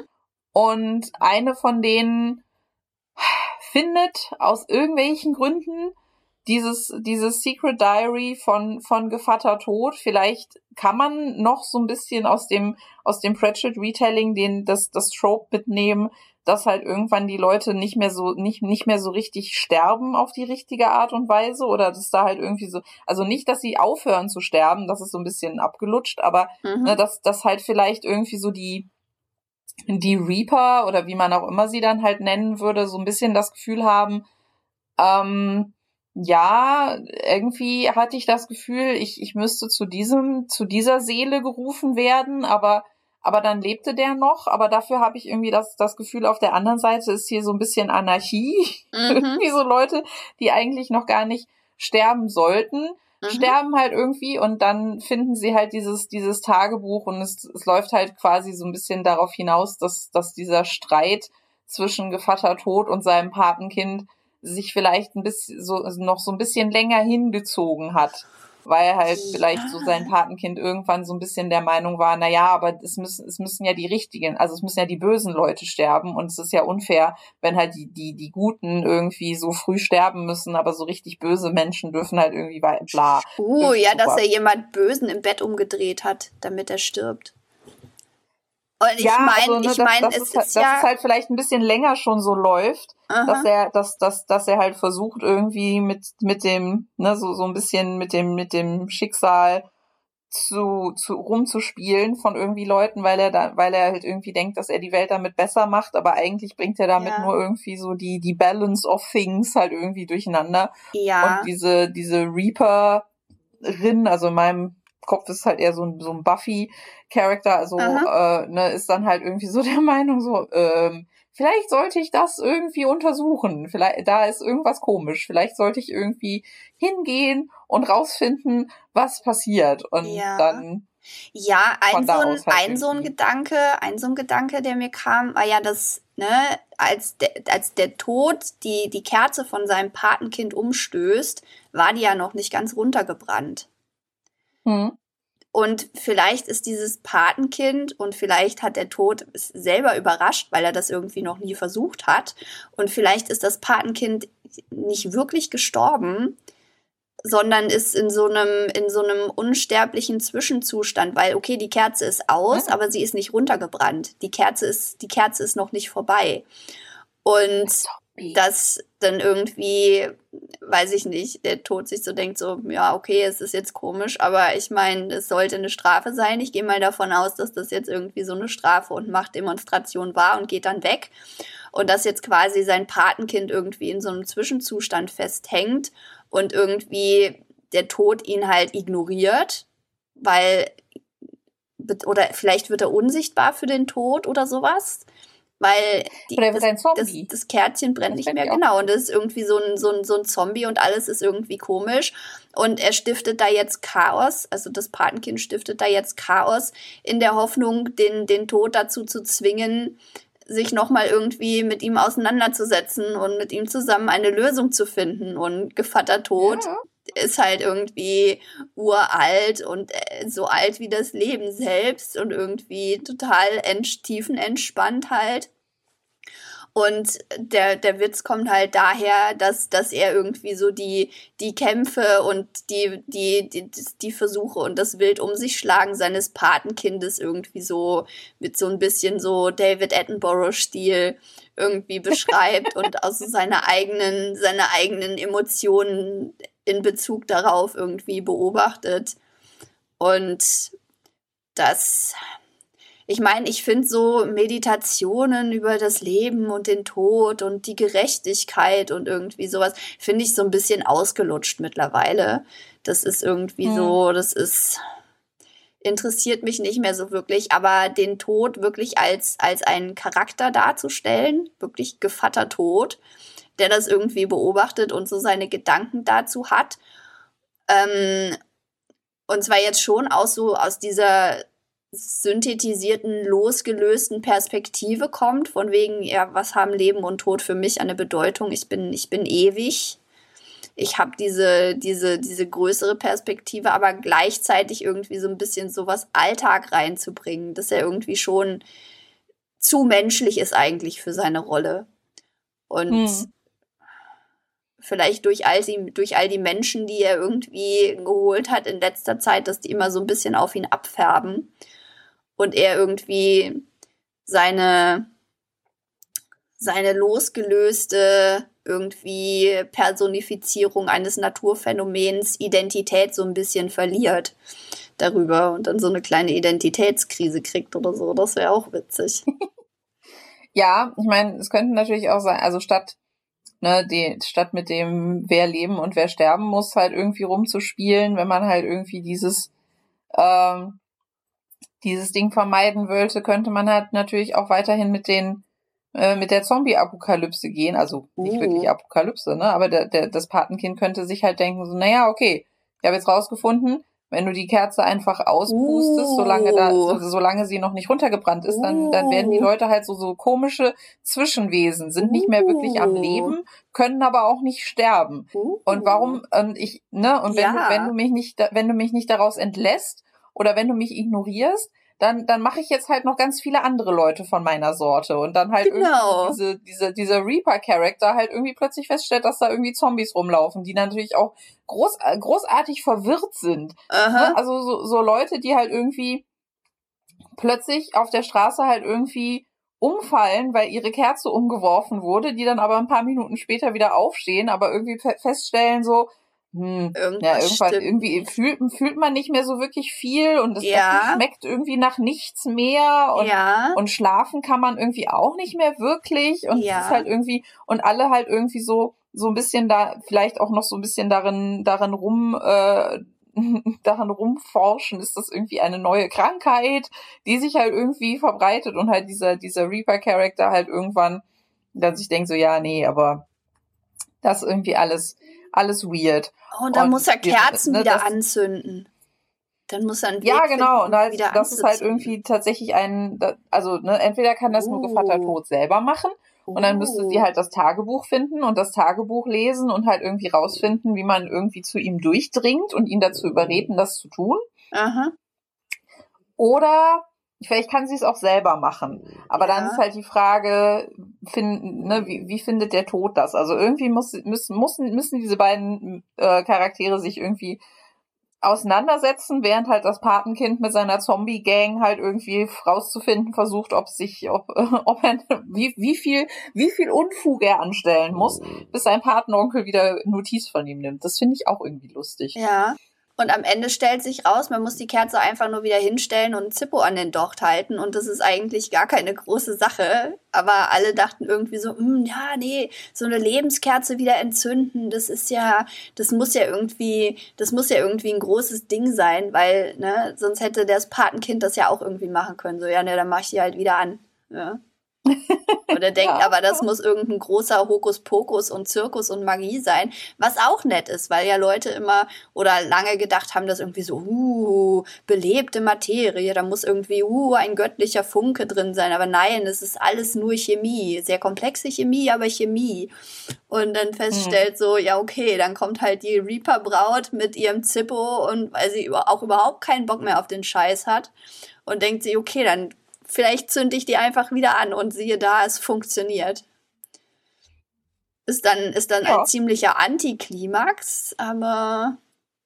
Ja, aber man muss sich ja nicht immer narrativen Konventionen unterwerfen. Also ich meine, genau. das ist ein Antiklimax. Das ist ein Antiklimax, ist es ja an sich auch schon irgendwie eine interessante Message in einem Buch, das, wo es, um, um den buchstäblichen Tod geht. Und dann ist es am Ende gar nicht so ein großes Ding. Ist ja an sich auch schon eine Message. Auf jeden Fall. Und ich meine, vielleicht hat Gevatter Tod selber auch irgendwie so eine Art Kerze. Aber es ist halt nicht hm. nur eine Kerze, sondern es ist so ganz viele Kerzen, die so irgendwie so zu einem Block zusammengeschmolzen sind und hat so viele Dochte. Und wenn einer mal ausgeht, dann irgendwann geht er auch wieder an. Ja, ja. Ja. Ja, nicht schlecht. Finde ich gut. Also mein, mein erstes Trope war tatsächlich Fake Dating. Okay. Das äh, wurde mir als erstes ausgeschmissen. Und dann habe ich mir überlegt, machen wir mal was ganz Klassisches daraus und nehmen mal Cinderella. Weil das hatte ich ja jetzt gerade erst als, Aha. naja, Märch Märchen-Dystopie und fand es ganz grauenvoll. Und das fand ich eigentlich schade, weil was ich halt zuerst gedacht habe, in welche Richtung das gehen könnte, also jetzt, außer dass es in dem Buch nicht um Cinderella selber ging, aber. Na, es, es lief ja am, am Anfang bei, bei Cinderella is Dead lief es ja darauf hinaus, du hast halt eine Protagonistin und die ist offensichtlich lesbisch. Aha. Sie befindet sich aber in einem mega patriarchalen System. Aha. Und da wird das halt irgendwie gesellschaftlich nicht akzeptiert. Sie soll also quasi auf diesen Ball gehen und sich halt irgendwie, ne, und, und von irgendeinem der Männer halt irgendwie geclaimed oder gekauft oder was auch immer werden. Mhm. Und dann trifft sie ja diesen, diesen einen Adelssohn, der sich halt irgendwie nicht wie ein völliges Arsch verhält. Aha. Und der eröffnet ihr ja dann irgendwann, dass er auch schwul ist. Aha. Und das ist, äh, das ist natürlich auch nicht gesellschaftlich anerkannt, weil du musst ja irgendwie eine Frau haben und, und Erben zeugen und bla. Mhm. Und er bietet ihr halt aber ja an, auf dem Ball quasi für sie zu bieten, damit sie halt heiraten können. In, in dem vollen Bewusstsein, mhm. dass sie keinen Sex miteinander haben wollen, aber nur um halt diese, diese patriarchalische Fassade aufrechtzuerhalten, damit sie halt vielleicht irgendwie so ein bisschen in dieser Lavendel-Ehe dann halt irgendwie, ne, so jeder für sich halt irgendwie so machen kann, was, was er gerne will. Und ich fand, diese Geschichte hatte sehr viel Potenzial. Mhm. Ja, das, es, es geht halt überhaupt, es geht halt überhaupt nicht darum, dass, ne, der, der, das, der Plan geht halt völlig schief, der, der Typ verschwindet aus dem Buch und taucht erst auf den letzten fünf Seiten wieder auf und wir machen was ganz anderes. Mhm. Das fand ich halt irgendwie sehr schade, weil ich fand, diese, diese Story hatte Potenzial. Ja.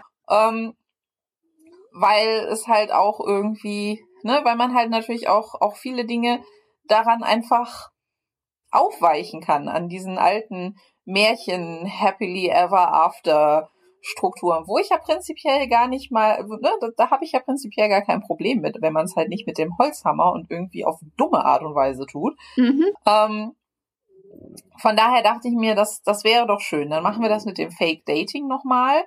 Und Cinderella ist eigentlich, also vielleicht sind, vielleicht haben wir auch einfach Chaos Bisexuals. Das wäre auch schön. Hm. Ähm, aber Cinderella kann halt so mit dem, mit dem ne, patriarchalen Familienbild halt überhaupt nichts anfangen mhm. und ist halt deswegen auch nicht so ganz glücklich mhm. damit, dass sie jetzt halt irgendwie die Auserwählte des Prinzen ist, bis sie halt irgendwann feststellt, der Prinz ist halt auch entweder schwul oder bi und bietet ihr halt an, dass sie halt irgendwie ne, zusammen halt die, diese, diese schöne Fassade leben, vielleicht sogar irgendwie ein Kind zeugen könnten oder so, wenn sie halt tatsächlich bi sind, dann ist das ja ne, mhm. möglich. Und ähm, das, also, dass sie das beide auch wollen und nicht nur aus Pflicht tun. Mhm.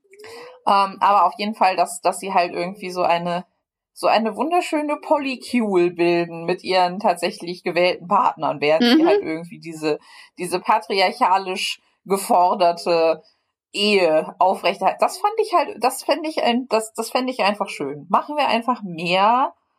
Ja. Mehr, mehr so. Es ist also mehr gay, ist halt immer eigentlich besser. Auf jeden Fall. ja, für jede Lebenslage. Definitiv. Deswegen fand ich Cinderella passte ganz gut dazu. Ja, auf jeden Fall. Ich meine, man müsste jetzt noch überlegen, welchen, welchen, welche Rolle dann halt irgendwie die, die, die böse Stieffamilie halt irgendwie spielt und die Fairy Godmother und so. die Fairy Godmother ist vielleicht so, die, so ein total unpassender Straight Ally, der irgendwie versucht, sie dazu zu überreden, sich zu outen und irgendwie dieses, dieses total fehlgeleitete und, und irgendwie unterschwellig, mikroaggressiv, homophobe, aber gar nicht so gemeinte und alle immer so verdrehen so die Augen, wenn dann die Fairy Godmother ankommt und irgendwie versucht, die Regenbogenfahne zu schwenken. Das fände hm. ich auch mal, das fände ich auch mal eine nette Aufarbeitung des Themas. Das, ja, das ja. so, weißt du, nicht irgendwie so, ah, also weil die, die, die grobe, grobschlächtige Homophobie ist in der Geschichte ja schon drin und irgendwie so, soweit ich das sehe, ist dann so in den meisten Fällen irgendwie hast du noch so den, den besten, besten Freund, Straight Ally, der irgendwie so versucht, alles richtig zu machen und das dann auch meistens klappt, aber irgendwie so die laute Tante, die irgendwie alles richtig machen möchte, aber selber gar keinen Plan hat, wie homophob sie eigentlich noch irgendwie sich zumindest äußert. Wäre vielleicht auch ganz lustig. Ja, wäre vielleicht auch ganz. Ich meine, was man an der an der bösen Stiefmutter natürlich irgendwie so ein bisschen rauskitzeln könnte, war halt auch so ein Trade, der mir bei Cinderella ist Dad halt überhaupt nicht, support, also ne, überhaupt nicht gewürdigt wurde. Das hatte ich ja, glaube ich, erzählt, dass halt wir in einer in einer kurzen Szene wir tatsächlich mal kurz darüber sprechen, dass halt die Frauen die misogyne Systeme halt irgendwie hochhalten und so mhm. eigentlich fast gefährlicher sind als die Männer. Mhm. Und da sprechen wir aber nie wieder drüber. Mhm. Das, das, hat auch in diesem Buch keinerlei Konsequenzen mhm. in irgendeiner Form. Und das finde ich, könnte man ja auch an der bösen Stiefmutter dann halt irgendwie so ein bisschen zeigen, dass sie halt irgendwie, ne, also auf, auf Teufel komm raus halt diese, diese, diese alte hergebrachten Traditionen halt irgendwie hochhalten will. Und was sie halt böse macht, ist halt so ihre völlige Unfähigkeit, halt irgendwie darauf zu reagieren, dass sich nicht jeder Mensch diesem, diesem System halt irgendwie unterwerfen will. Aha. Und äh, ihr bestehen darauf, dass halt ne, die Fassade wichtiger ist als das persönliche Glück der Menschen, die man da halt irgendwie eigentlich ja. unter seiner äh, ich mein, in, in, seiner Obhut hat und so. Ich meine, ähm, wenn man wenn man das wenn man das sensibel angehen würde, könnte man natürlich auch äh, versuchen, dass sich so nachher herausstellt, dass die dass die böse Stiefmutter, die so das Patriarchat hochhält, irgendwie so die total leidenschaftliche Romanze mit ihrer Dienstmagd am Laufen hat Und weil das ist, das ist ja schon des Öfteren so vorgekommen, dass die, die Leute unter den Evangelikalen und so, die ganz besonders laut gegen, gegen Schwule und, und oder Transgender-Menschen äh, in die Schlacht mhm. ziehen, dass die da eigentlich vor allem gegen sich selber kämpfen.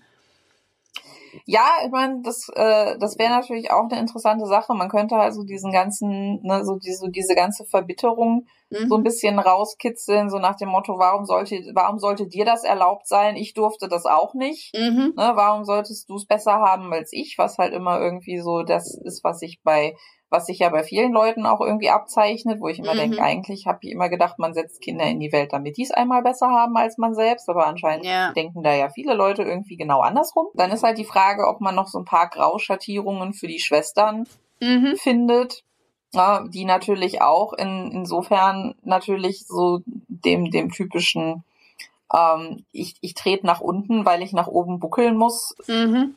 Prinzip entsprechen könnten ähm, na, um halt einfach irgendwie so, so Mit-Abuser zu sein, damit man halt nicht Opfer wird. Das ist ja in vielen äh, abusive Families tatsächlich auch irgendwie so zu beobachten. Ja. Dass es halt die goldenen Kinder gibt und dann die, die das nicht sind. Mhm. Ähm, aber ich fand halt irgendwie immer, ich fand halt irgendwie immer so ein bisschen die, die Story interessant, wenn, wenn das Märchen eigentlich endet. Also, ne, okay. was, was halt dann, was halt danach so passiert. Wie gesagt, ne, man, man kann halt more gay, also ne, die Cinderella und, und ihr König kann dann halt irgendwie ihre, ihre lustige polyamoröse Familie haben. Das fände ich irgendwie total nett, mhm. theoretisch. Aber die Frage, also, was ich dann halt interessant fände, halt auch, wie sich, wie sich das so auf den, auf die weiteren, auf die weiteren Kreise der Gesellschaft halt irgendwie so auswirkt, ne? Weil wie wir ja gelernt haben, wenn man halt irgendwie der König ist, dann darf man viele Dinge, die andere Leute nicht dürfen. Mhm. Oder überhaupt, wenn man Geld und Macht hat, darf man viele Dinge, die normale Leute nicht dürfen. Ähm, na, ob das dann halt irgendwie so ausgestalten, also ob sich das so ausgestalten lässt, dass der Prinz, der ja in dem Märchen immer noch der Prinz ist, wenn er dann König wird, mhm. irgendwann tatsächlich auch irgendwie vielleicht tatsächlich ein gesellschaftlicher Reformer wird und so. Mhm. Und wie sich das dann, wie sich das dann auf die, auf das Verhältnis von, von Cinderella und ihrer Schwiegerfamilie halt irgendwie auswirkt, ob man da noch so ein paar Grautöne finden könnte mit den, mit den Schwestern zumindestens, dass da halt irgendwie so eine Art Aufarbeitung stattfindet oder so, oder zumindestens halt so eine vorsichtige Annäherung, wenn die dann auch feststellen, so, naja, eigentlich haben wir ja genau dieselbe genau dieselbe Scheiße erlebt. Mhm. Ähm, und vielleicht dann auch sich so ein bisschen so die, die Erkenntnis durchsetzt, so ja, gut, unsere Mutter wollte uns mit diesem Typen verkuppeln, aber eigentlich äh, ist das gar nicht der Lebensentwurf, den wir wollten, weil so mhm. vielleicht einfach auch nur, weil, weil ne, sich vielleicht eine der Schwestern tatsächlich so eine so eine traditionelle happily ever after Romanze mit einem Typen wünscht, der, der sie halt ausschließlich liebt und so und sie halt dieses, dieses Mixed Family Gedöns, was ihre Stiefschwester da jetzt irgendwie so am Laufen hat, irgendwie so nicht so ihr Ding findet, mhm. was ja auch legitim ist. Ja. Und für die andere Schwester dann vielleicht auch einfach so ein bisschen so, so diese, diese, diese gesellschaftliche Befreiung halt irgendwie auch einfach dazu führt, dass sie sich dann so ein bisschen mit ihren eigenen ne, mhm. Identitäten so auseinandersetzt und vielleicht auch feststellt, dass dass äh, ne, sie, sie halt auch irgendwie einen, einen Teil darin hatte, irgendwie so dass das Regime ihrer Mutter auf, aufrecht zu erhalten. Das vielleicht alles nicht so. Also, ne, wie gesagt, dass man halt so ein bisschen, das wäre so, das, das wäre so mein Märchenende, mhm. wäre dann, dass man so ein bisschen Heilung findet, zumindestens unter den Kindern, dass man irgendwie aus diesem aus diesem verkorksten System irgendwie ausbrechen konnte. Und jetzt kann man sich halt irgendwie, jetzt kann man irgendwie aufarbeiten, was da passiert ist und sich vielleicht irgendwie annähern und so. Mhm. Das, äh, das ist immer so das, was ich mir von der Cinderella Story immer erhoffe. Und dann kriege ich das nie, weil das immer mit dem, mit der Hochzeit aufhört und danach sprechen wir nie wieder drüber. ja, ja, nee, das, ja, klingt gut. Dann hauen wir doch mal die nächste, die nächste äh, Kombi raus. Die nächste Combo. Also als nächstes, als nächstes Märchen habe ich das Märchen von Allerlei Rau. Allerdings ah, okay. gefällt mir daran nur ein ganz bestimmter Aspekt und der Rest ist mir irgendwie zu. Also der Anfang, das fängt damit an, dass das klassische Märchen, dass irgendwie, da ist dieser König und der hat diese super heiße Braut und die super heiße Braut stirbt aber und bevor sie aber stirbt, sagt sie ihm so, ja, also du musst mir versprechen, dass wenn du wieder heiratest, die muss mindestens genauso heiß sein wie ich. Ansonsten geht das gar nicht. Oh, und der König so, ja klar. Und dann vergehen irgendwie so, keine Ahnung, 16, 17 Jahre, in denen der König irgendwie immer nach einer Braut sucht, die genauso heiß war wie seine alte. Und dann findet er aber keine und stellt irgendwann fest, so Alter, unsere Tochter sieht unsere, sieht meiner Frau verdammt ähnlich. Und ja, ich meine, ich habe nicht versprochen, Ew. irgendwie nicht inzestuös zu leben. Also ja, halte ich mein Versprechen doch so, indem ich unsere gemeinsame Tochter irgendwie missbrauche. Mm. Und die Tochter so, äh, nee, lieber Märchen. nicht. Ja. Nee, lieber nicht. Und die, die Ratgeber des Königs auch so, so alter, so, so ziemlich, ziemlich uncool, ziemlich uncool. Und der König aber so, naja, ich habe das aber versprochen. Und ich habe auch überhaupt gar keine Hintergedanken dabei. Das ist ja bloß, weil ich das versprochen habe, weißt du? Mhm. Und alle so, Ugh. und allerlei Rau, die Prinzessin sagt dann so, so, so, ja, okay, aber zuerst, zuerst, ne, weil sie so denkt, so, oh, das macht er auf gar keinen Fall. Zuerst hätte ich gerne ein, ein, ein Kleid, das aus Mondlicht gewebt ist. Und der König so, ja, okay. Und produziert dann ein Kleid, das aus Mondlicht gewebt ist und allerlei so scheiße. Okay, ähm, dann ein, ein Kleid, das aus Sonnenlicht gewebt ist und weil sie denkt so, ja, so, ne, Mondlicht, ja klar, das kann ich mir noch vorstellen, aber ein Kleid aus Sonnenlicht, nee, auf gar keinen Fall. Und der, der König schafft es aber irgendwie, seine, seine heißen Wissenschaftler sind irgendwie so voll drauf und schaffen es, so ein Kleid aus Sonnenlicht zu machen und ich gehe mal davon aus, dass sich allerlei Rau auch ziemlich verraten fühlt von diesen Wissenschaftlern und das irgendwie so hm die so wissen, was der König eigentlich von ihnen verlangt und die irgendwie auch so einen inneren Konflikt da haben und das irgendwie eigentlich wollen sie nicht, weißt du, so wie die, wie, wie irgendwie die Leute, die an so einer, so einer Hightech-Massenvernichtungswaffe Waffe bauen, nur dass sie halt an der Massenvernichtungswaffe für die Tochter des Königs bauen. Ähm, hm. Und aber keine Ahnung, was der König gegen sie in die Hand hat und in, gegen sie in der Hand hat und naja, jedenfalls kommt er dann mit dem Kleid an und allerlei rau so, oh scheiße. Und na okay, ähm, aber ich habe noch einen dritten Wunsch und äh, sie wünscht sich halt irgendwie ein Kleid, das aus, oder ein Mantel, der aus dem Fell von jeglichem, jeglichem behaarten Tier des Königreichs, irgendwie soll ein Stück dessen Fell, von dessen Fell, soll in diesen Mantel eingearbeitet sein weil sie das ist irgendwie so das Letzte, das ihr einfällt. Es zwar irgendwie, bricht zwar so ein bisschen aus dem Schema raus und eigentlich so ein Kleid aus Sternenlicht oder sowas wäre das Beste gewesen, aber sie ist ja auch nicht blöd und stellt fest, dass das mit dem Licht irgendwie nicht so der geile Plan ist. Deshalb schwenkt sie dann um und sagt so, ja, okay, mach mir einen Mantel aus diesem Fell und das kriegt der König aber auch hin so mobilisiert sämtliche, sämtliche Jäger und kommt dann mit diesem Kleid an und die Prinzessin so, ja, na scheiße. Und dann packt sie ihre Sachen und wirft sich ihren Mantel über und verschwindet.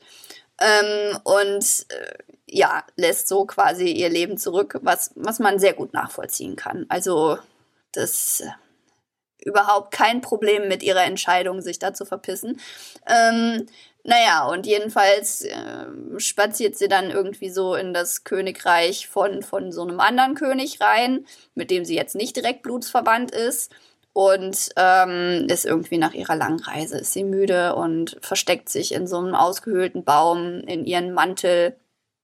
Ähm, ge, ge, gewickelt und hat sich irgendwie so ein bisschen Dreck ins Gesicht geschmiert, damit sie irgendwie nicht, nicht, nicht so mega heiß aussieht, wie sie sonst aussieht. Naja, sie wird dann von Jägern gefunden, die sie irgendwie da rausholen und ähm, sie erst so für so ein Tier halten und dann aber feststellen, oh, das ist ja ein Mensch. Und das ist der Punkt, ab dem mir die Geschichte sehr gut gefällt, weil die so sagen so, ach, du siehst aber so ein bisschen verhungert und armselig aus. Komm doch mal mit, wir geben dir einen Job in der Küche des Königs. So. Und alle heißen sie da irgendwie willkommen und sie darf da als Küchenmarkt arbeiten und das ist irgendwie total super und mein kleines Herz erwärmt sich und so, weil alle sind so nett zu mhm. ihr, obwohl sie irgendwie ähm, darauf besteht, dass sie irgendwie nicht badet und dass sie immer ihren Mantel trägt und so.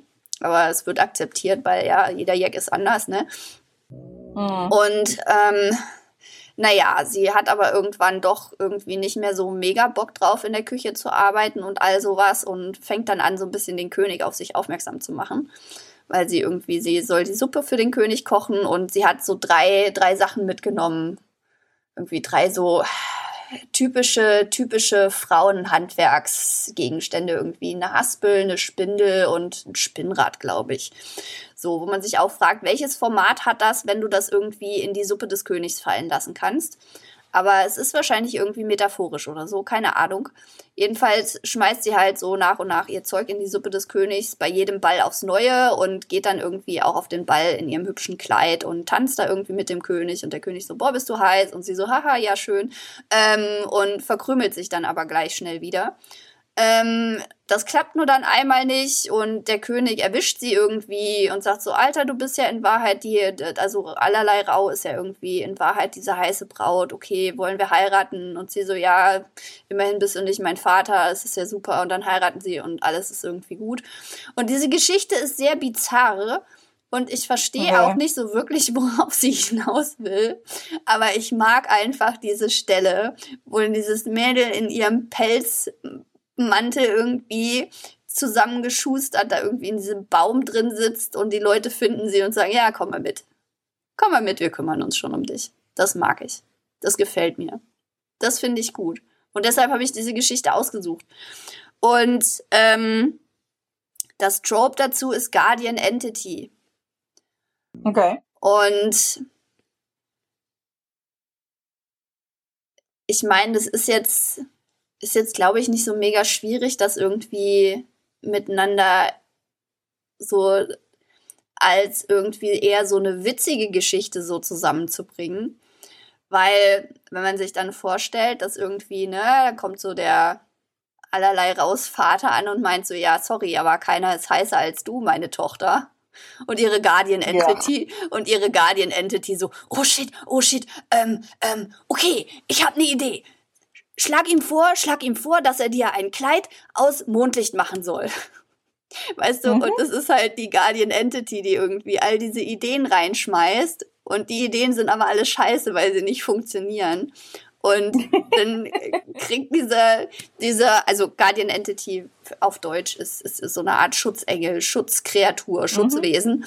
Ähm, und so, Wo wir wieder bei der guten Fee wären und so. Genau, wieder bei der guten Fee, aber es ist halt, es ist halt nicht so ein wirklich talentierte Guardian Entity, die da irgendwie rumsitzt und irgendwie Vorschläge macht und sich irgendwie Sachen ausdenkt, weil das ist ja irgendwie, es ist ja, es ist ja ein Märchensetting. Weißt du, ist dir das ja, noch nicht ja, aufgefallen? Ja, es ist ein Märchensetting, also muss ich mir Märchenlösungen überlegen und, und allerlei raus. So, ja, aber irgendwie diese letzten paar Märchenvorschläge, die du gemacht hast, haben nicht funktioniert. Wie wäre es, wenn du mal was anderes vorschlägst? Also, nein, nein, nein, nein, nein. Wir bleiben hier schön beim Thema. Weißt du, so ein bisschen auch Meta, Meta erzählt. Weißt du, wir bleiben jetzt schön beim, beim, beim, beim Thema und machen jetzt irgendwie so ein, so ein Mandel. Weißt du, das ist doch cool. Das schafft er doch nie. Ich meine, sämtliche Mäuse des Reises. Es gibt so viele Ratten im Keller des, des Schlosses. Die kriegt er nie alle eingefangen, um da irgendwie so ein Stückchen Fell abzumachen. Und wie soll man das denn auch alles zusammennähen? Weißt du, und so erklärt so die Logistik, damit sich allerlei Rau irgendwie überreden lässt. Und das ist ja, na gut, na gut. Und dann klappt das aber auch nicht. Und dann kriegt die Guardian Entity so voll die, voll die, voll die existenzielle existenzielle Krise und so, oh nein, oh Gott, ich kann dich nicht mal irgendwie vor Inzest bewahren, wozu bin ich überhaupt gut? Und dann nimmt, übernimmt allerlei Rau halt irgendwie so die, das, das Ruder und sagt so, ja, okay, komm, wir, wir verziehen uns jetzt hier, wir, wir verschwinden, das ist also, nee, das ist überhaupt keine Alternative hier zu bleiben. Und die Guardian Entity ist halt irgendwie so versinkt im Selbstmitleid und allerlei Rau schleppt sie irgendwie so mit sich rum. Das musst du dein Schloss verlassen. Oh Gott, eine Prinzessin ohne Schloss, das ist so unwürdig. Ich bin so unfähig. und, und irgendwie. Ähm, muss ich, irgendwie muss ich die ganze Zeit an Mushu denken. irgendwie so, so, so der, der eigentliche große Drache war nicht verfügbar. Also schicken wir halt irgendwie quasi die den, den Apprentice Dragon. Genau. Und der ist jetzt, der, der ist jetzt halt irgendwie für die Prinzessin zuständig und äh, genau. äh, kriegt dann halt irgendwann so, so, so die Existenzkrise, dass das halt irgendwie alle seine, seine Vorfahren und seine, die anderen Schutzgeister und genau. sowas ihn alle ausstoßen werden, weil er so versagt hat und dann irgendwann genau. raufen sie sich halt doch zusammen und haben noch irgendwie eine Idee, die den Tag rettet oder so. Genau, so in der Art, ja. Ja, das hatte ich jetzt gar nicht auf dem Schirm, dass das ja tatsächlich auch dieses Trope ist, so ein Stück weit. Ist ewig her, dass ich Mulan gesehen habe. Sollte ich eigentlich noch mal gucken. Ich habe gute Dinge über diesen, diesen, diesen Original-Disney-Film ja, aber, gehört. Aber, aber, bitte, aber, aber, bitte, bitte nur den, den Ursprungs-Mulan. Ja, ja. Nicht den neuen nee, Mulan. Nee. Über den reden wir nicht. Nee, den, welchen, welchen neuen Mulan? Der ist ja, doch, genau. Der, den gibt's genau. doch gar nicht. Das ist doch völlig geplatzt, dieses Projekt. Das hat doch überhaupt nicht funktioniert. Der wurde doch nie grün, der hat doch nie grünes Licht gekriegt. Ähm, genau. Naja, aber jedenfalls, das, das, das, das, das kam jetzt, war jetzt so mein erster spontaner Gedanke bei dieser Combo. Und dann kann sich, ja. Kann sich irgendwie, weiß ich nicht, in der zweiten Hälfte, wo es dann irgendwie funktioniert, die Pläne, das sind dann die Pläne, mit denen allerlei Rau selber irgendwie rauskommt und die sich selber ausdenkt. Und das aber irgendwie so drehen, dass sie halt versucht, darüber ihre, ihre Guardian Entity so wieder aufzumuntern. Weil sie sagt so, ja, aber guck mal, guck mal, das ist eine Märchenlösung. Das ist eine, die würde dir doch gefallen. Das ist eine Märchenlösung. Ich lasse hier meine Haspel in diese Suppe reinfallen. Guck, wie im Märchen. Und jetzt, das klappt bestimmt. Das funktioniert. Und die Entity so, nein, nein, nein, das ist, mach das nicht. Das geht bestimmt nur wieder schief. Und dann funktioniert's mhm. aber. Und am Ende ist dann die, die Existenzkrise des, der Guardian Entity ist dann überstanden, weil die Prinzessin einen nicht blutsverwandten König geheiratet hat. Und alles ist gut. Und dann, keine Ahnung, kommt vielleicht so ein bisschen die Selbstüberschätzung plötzlich wieder raus, weil diese Guardian Entity einfach so ein bisschen anhinscht ist und nicht so hundertprozentig mit, mit allen drei Beinen auf dem Boden steht sondern, oh. sondern mehr so nur so mit einem C so gerade so den Erdboden berührt. Und der Rest, der Rest wedelt irgendwie wild in der Luft. Ah, ah ja, aber, aber ne, ich meine, jetzt irgendwie so ein, jetzt irgendwie so ein Mini-Drachen zu nehmen, wäre jetzt natürlich irgendwie schon sehr abgekupfert von Mulan, aber ich stelle mir halt gerade vor, wenn das, na, also so, wenn man so eine, wenn man so ein bisschen den, den Weg nehmen würde, wie bei ähm, na, wie, wie bei der Goldene Kompass, dass das halt Aha. irgendwie, ne, dass, dass sich die, die Dämonen von den Kindern ja auch so in, in verschiedene Tiere verwandeln können, stelle ich mir halt auch so schön vor, weil dann ist das halt, das, das, das unterstreicht halt dann auch noch so ein bisschen den, den, den sprunghaften und so leicht anhinscht Charakter dieser, die, dieses Schutzgeistes, wenn er sich halt irgendwie ne, so mal in so ein kleines Äffchen verwandelt und dann in irgendwie ein Schmetterling und dann irgendwie in eine Motte und dann aber auch wieder in so ein Hündchen, das halt irgendwie so winseln in der Ecke sitzt und ganz traurig guckt. Aha. Also stelle stell ich mir sehr lustig vor. Ja. Auf jeden Fall. Und während die Jäger dann unterwegs sind, um Fell zu sammeln, ist er sehr darauf bedacht, nur in der Form eines Insekts unterwegs zu sein. Ja. Aha. Ja, also das, also no, doch, doch, ich, also wenn man mal davon absieht, dass die Prämisse dieses Märchens absolut Ew. Also ich denke, Alter, wer hat sich denn diese Märchen ausgedacht? Was, was ist, was stimmt mit euch nicht? Ja, ja, als ich das nochmal nachgelesen hat, weil ich hatte halt auch nur noch die zweite Hälfte irgendwie im Kopf. Weil die erste habe ich verdrängt und fing dann so an zu lesen und dachte mir so, äh, warum? Wieso? Warum? Was, was geht in eurem Kopf schief? Das ist ja furchtbar. Aber andererseits, niemand war der Meinung, dass der König da eine gute Idee hatte. Das ist dann wiederum, ja, ne, das, das, ja, das ist ja. ja. dann schon mal ein bisschen, so ein bisschen. So das ist ja schon mal etwas. Ja, das, das ist auf jeden Fall schon mal etwas. Genau. Ähm, Ich hatte als nächstes Trope mir aus, also ich habe es andersrum gemacht. Ich habe mir halt immer erst das, das Trope ausgeben lassen und dann habe ich mir überlegt, welche, welche, welches Märchen dazu fände ich halt irgendwie witzig. Ähm, und das zweite Trope, das, das mir mein Glücksrad ausgegeben hat, war halt Sunshine versus Grumpy Character. Aha. Und ich dachte persönlich, das wäre doch lustig, wenn man das mit Hades und Persephone machen würde. Uh. Also in, in einem Setting, in dem halt Persephone halt eine, eine unfassbare Sinnkrise hat. Okay. Weil, weil sie halt ein, ein Introvert ist. Okay. Und halt so dieses ständige Tanzen durch den Frühling Aha. mit irgendwelchen Nymphen und immer gut gelaunt sein zu müssen und halt irgendwie so, so, ne, so, so Blümchen um sich rumzuschmeißen und so. Aha. Ihr halt so unfassbar auf den Sack geht, weil ihr sozialer Akku einfach leer ist. Ja. Und sie keinen Bock mehr hat auf dieses ewige Schallmeien. Can relate. Can relate. Und und ne, so auf dieses, ach ja, tirillierende Vögelchen und es ist halt irgendwie ewig gutes Wetter und bla bla bla bla. Und alle wollen halt immer, dass sie zu ihren Festen kommt, weil sie ja gut gelaunt ist und da halt irgendwie tanzen muss, damit die Stimmung gut ist und so. Und ihr geht das so auf den Sack, weil sie hat einfach keine Lust mehr. Sie will einfach in einer dunklen Höhle sitzen und halt irgendwie in aller Ruhe ein Buch lesen oder so.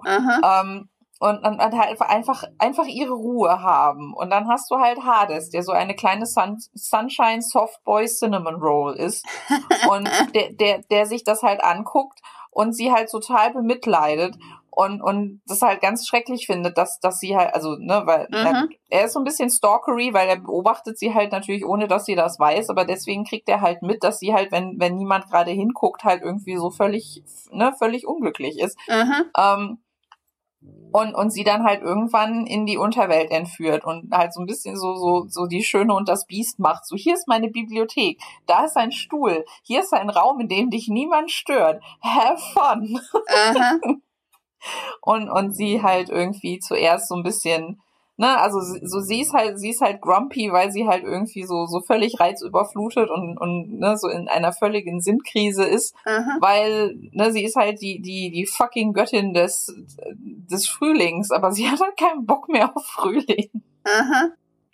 Und auf den ganzen Scheiß und er ist halt ne, er er ist halt irgendwie so so so so so so lieb und und immer gut, naja, was heißt immer gut gelaunt, ne? Aber er ist halt, er ist halt so der Sunshine-Character und so, ja, aber lass mich, lass mich doch nette Sachen für dich machen und und und dann mache ich die Tür zu und, und dann rede ich auch nicht mehr mit dir für die nächsten drei Tage und das ist irgendwie, das ist total okay für mich. Aber aber wenn du dich mit mir unterhalten willst, dann können wir Tee trinken und ne, so. Ja. Und ich, ich fände das, ich fänd das total schön. Vor allen Dingen, weil das ja halt auch mit der, mit der Sage zusammen dann halt so ein, so ein Resolution hätte. Mhm. Weil ne, in, der, in, in, der, in, der, in der Sage läuft es ja darauf hinaus, dass Persephone sich am Ende halt irgendwie sechs Monate überirdisch aufhält und sechs Monate unterirdisch. Das heißt, mhm. sie findet ja eine, eine Work-Life-Balance ja, am Ende. Weil sie halt irgendwie, ne, so sie muss halt sechs Monate halt, muss sie halt irgendwie ihren sozialen Verpflichtungen nachgehen und halt lächeln, lächeln, lächeln und halt irgendwie durch den, durch den Frühling tanzen und halt irgendwie der, ne, der, der, der Geist der Party sein und so. Aber dafür bekommt sie halt am Ende, und das mit den, das mit den Granatäpfeln ist natürlich so, so aus Versehen mit Absicht und, und so. Und mhm. ist natürlich so ein geheimer Plan zwischen den beiden, die, den sie sich irgendwann ausdenken. Ähm, äh, damit sie halt irgendwie zumindestens im Winter ihre Ruhe hat und halt irgendwie in der Unterwelt sein kann, wo halt nicht so viele Leute irgendwas von ihr wollen. Mhm. Das, das, ich fand, das passte halt sehr schön. Ja, doch, das hat Charme. Das hat auf jeden Fall, das resoniert auch sehr mit mir. Also, das, das sind so ganz. ja, vor allen Dingen stelle ich, vor, vor allen Dingen stelle ich mir halt so eine, so eine völlig, ne, so, so, so, so, so eine, so eine borderline depressive, völlig abgeranzte Persephone, so, ah, ich habe keinen Bock mehr, das ist alles scheiße. Stelle ich mir halt sehr schön vor, neben, neben so einem völlig ne, so, so, so, so einem total niedlichen kleinen Hades, der halt eigentlich nur möchte, dass ihn alle, alle mögen, mhm. der ja eigentlich nur was Gutes tun will und der eigentlich so ein, ein kleines, fluffiges Muffin ist irgendwie.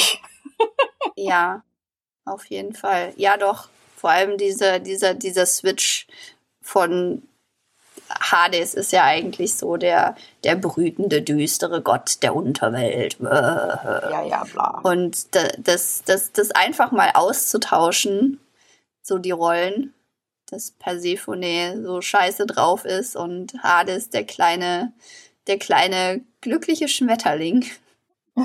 Ja, aber vielleicht ist, vielleicht kann er das auch einfach nachvollziehen, weil vielleicht ist, vielleicht halten ihn halt alle nur für den, für den, ne, so, so gloomy God of the Underworld, weil er halt auch ein Introvert ist. Und deswegen Aha. kann er das halt sehr gut verstehen, warum, ihr, warum sie das nervt. Und ja, er hat halt sehr ja, viel Verständnis ja. für ihre Bedürfnisse und so. Und er weiß halt, dass, ne, dass wenn man seine sozialen Akkus nicht immer irgendwie überstrapaziert, dass man sich dann auch wieder besser fühlt irgendwann. Ja. Und, ja. Ne, also, ist halt so. Auf jeden ne? Fall. Ja. 100 Prozent. Könnte man sogar gut. irgendwie so, müsste man wahrscheinlich nicht mal irgendwie in so einem, in so einem griechische antike Setting machen, könnte man halt irgendwie durchaus auch irgendwie so ein bisschen moderner mhm. neu erzählen, ne, so, so die, die alten Götter in der Moderne und so und die machen den Scheiß jetzt seit 2000 Jahren und haben halt den Kaffee auf, mhm. quasi. Ja, dann äh, kann Hades sich auch noch ein bisschen darüber freuen, dass seine Unterwelt inzwischen auch irgendwie sehr viel weniger bevölkert ist, weil die anderen Leute wollen jetzt ja alle irgendwie mit Petrus reden oder mit Buddha mhm. oder wem auch immer. ja.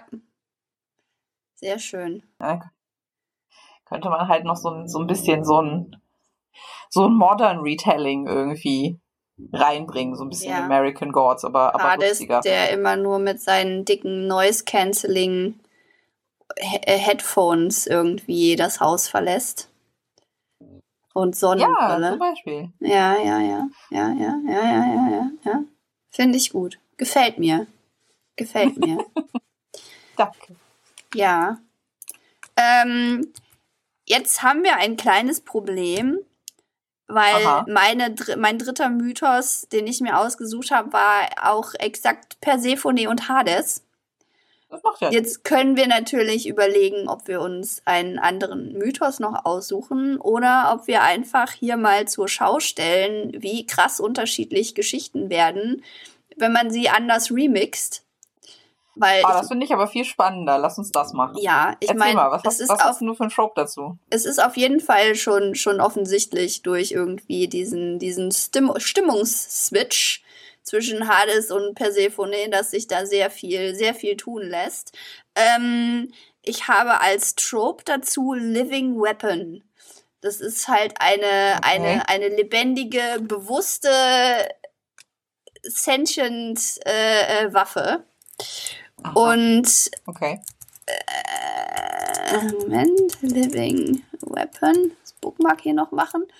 Und ich meine, so ein Stück weit ist Persephones Geschichte, ähm, beziehungsweise ich greife hier, greife hier so ein bisschen auf äh, The Dark Wife zurück. Mhm. Das ist so ein, so ein, so ein lesbisches Retelling von, von ähm, der Geschichte der Persephone, wo halt Hades okay. ist halt auch ein Mädchen und irgendwie. Ah. Ähm, und wie das sehr oft ist in der lesbischen Fiktion, brauchen wir zuerst noch am Anfang als Setup äh, so männliche sexuelle Gewalt.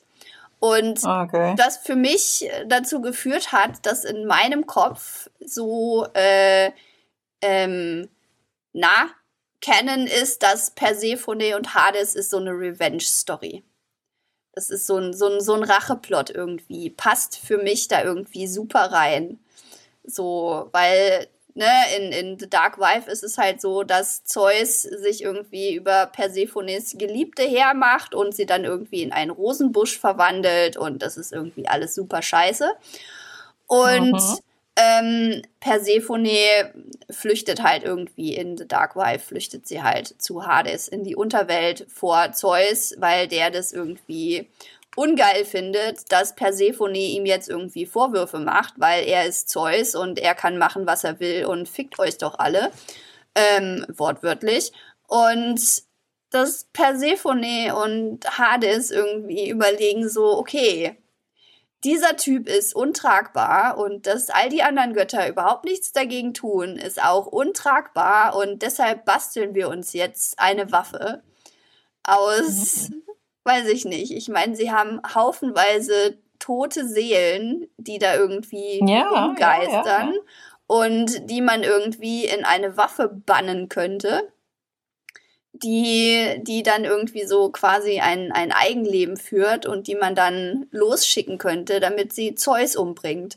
Und ich meine, die haben so hm. viele, so viele Seelen da unten, die können das ganz oft versuchen.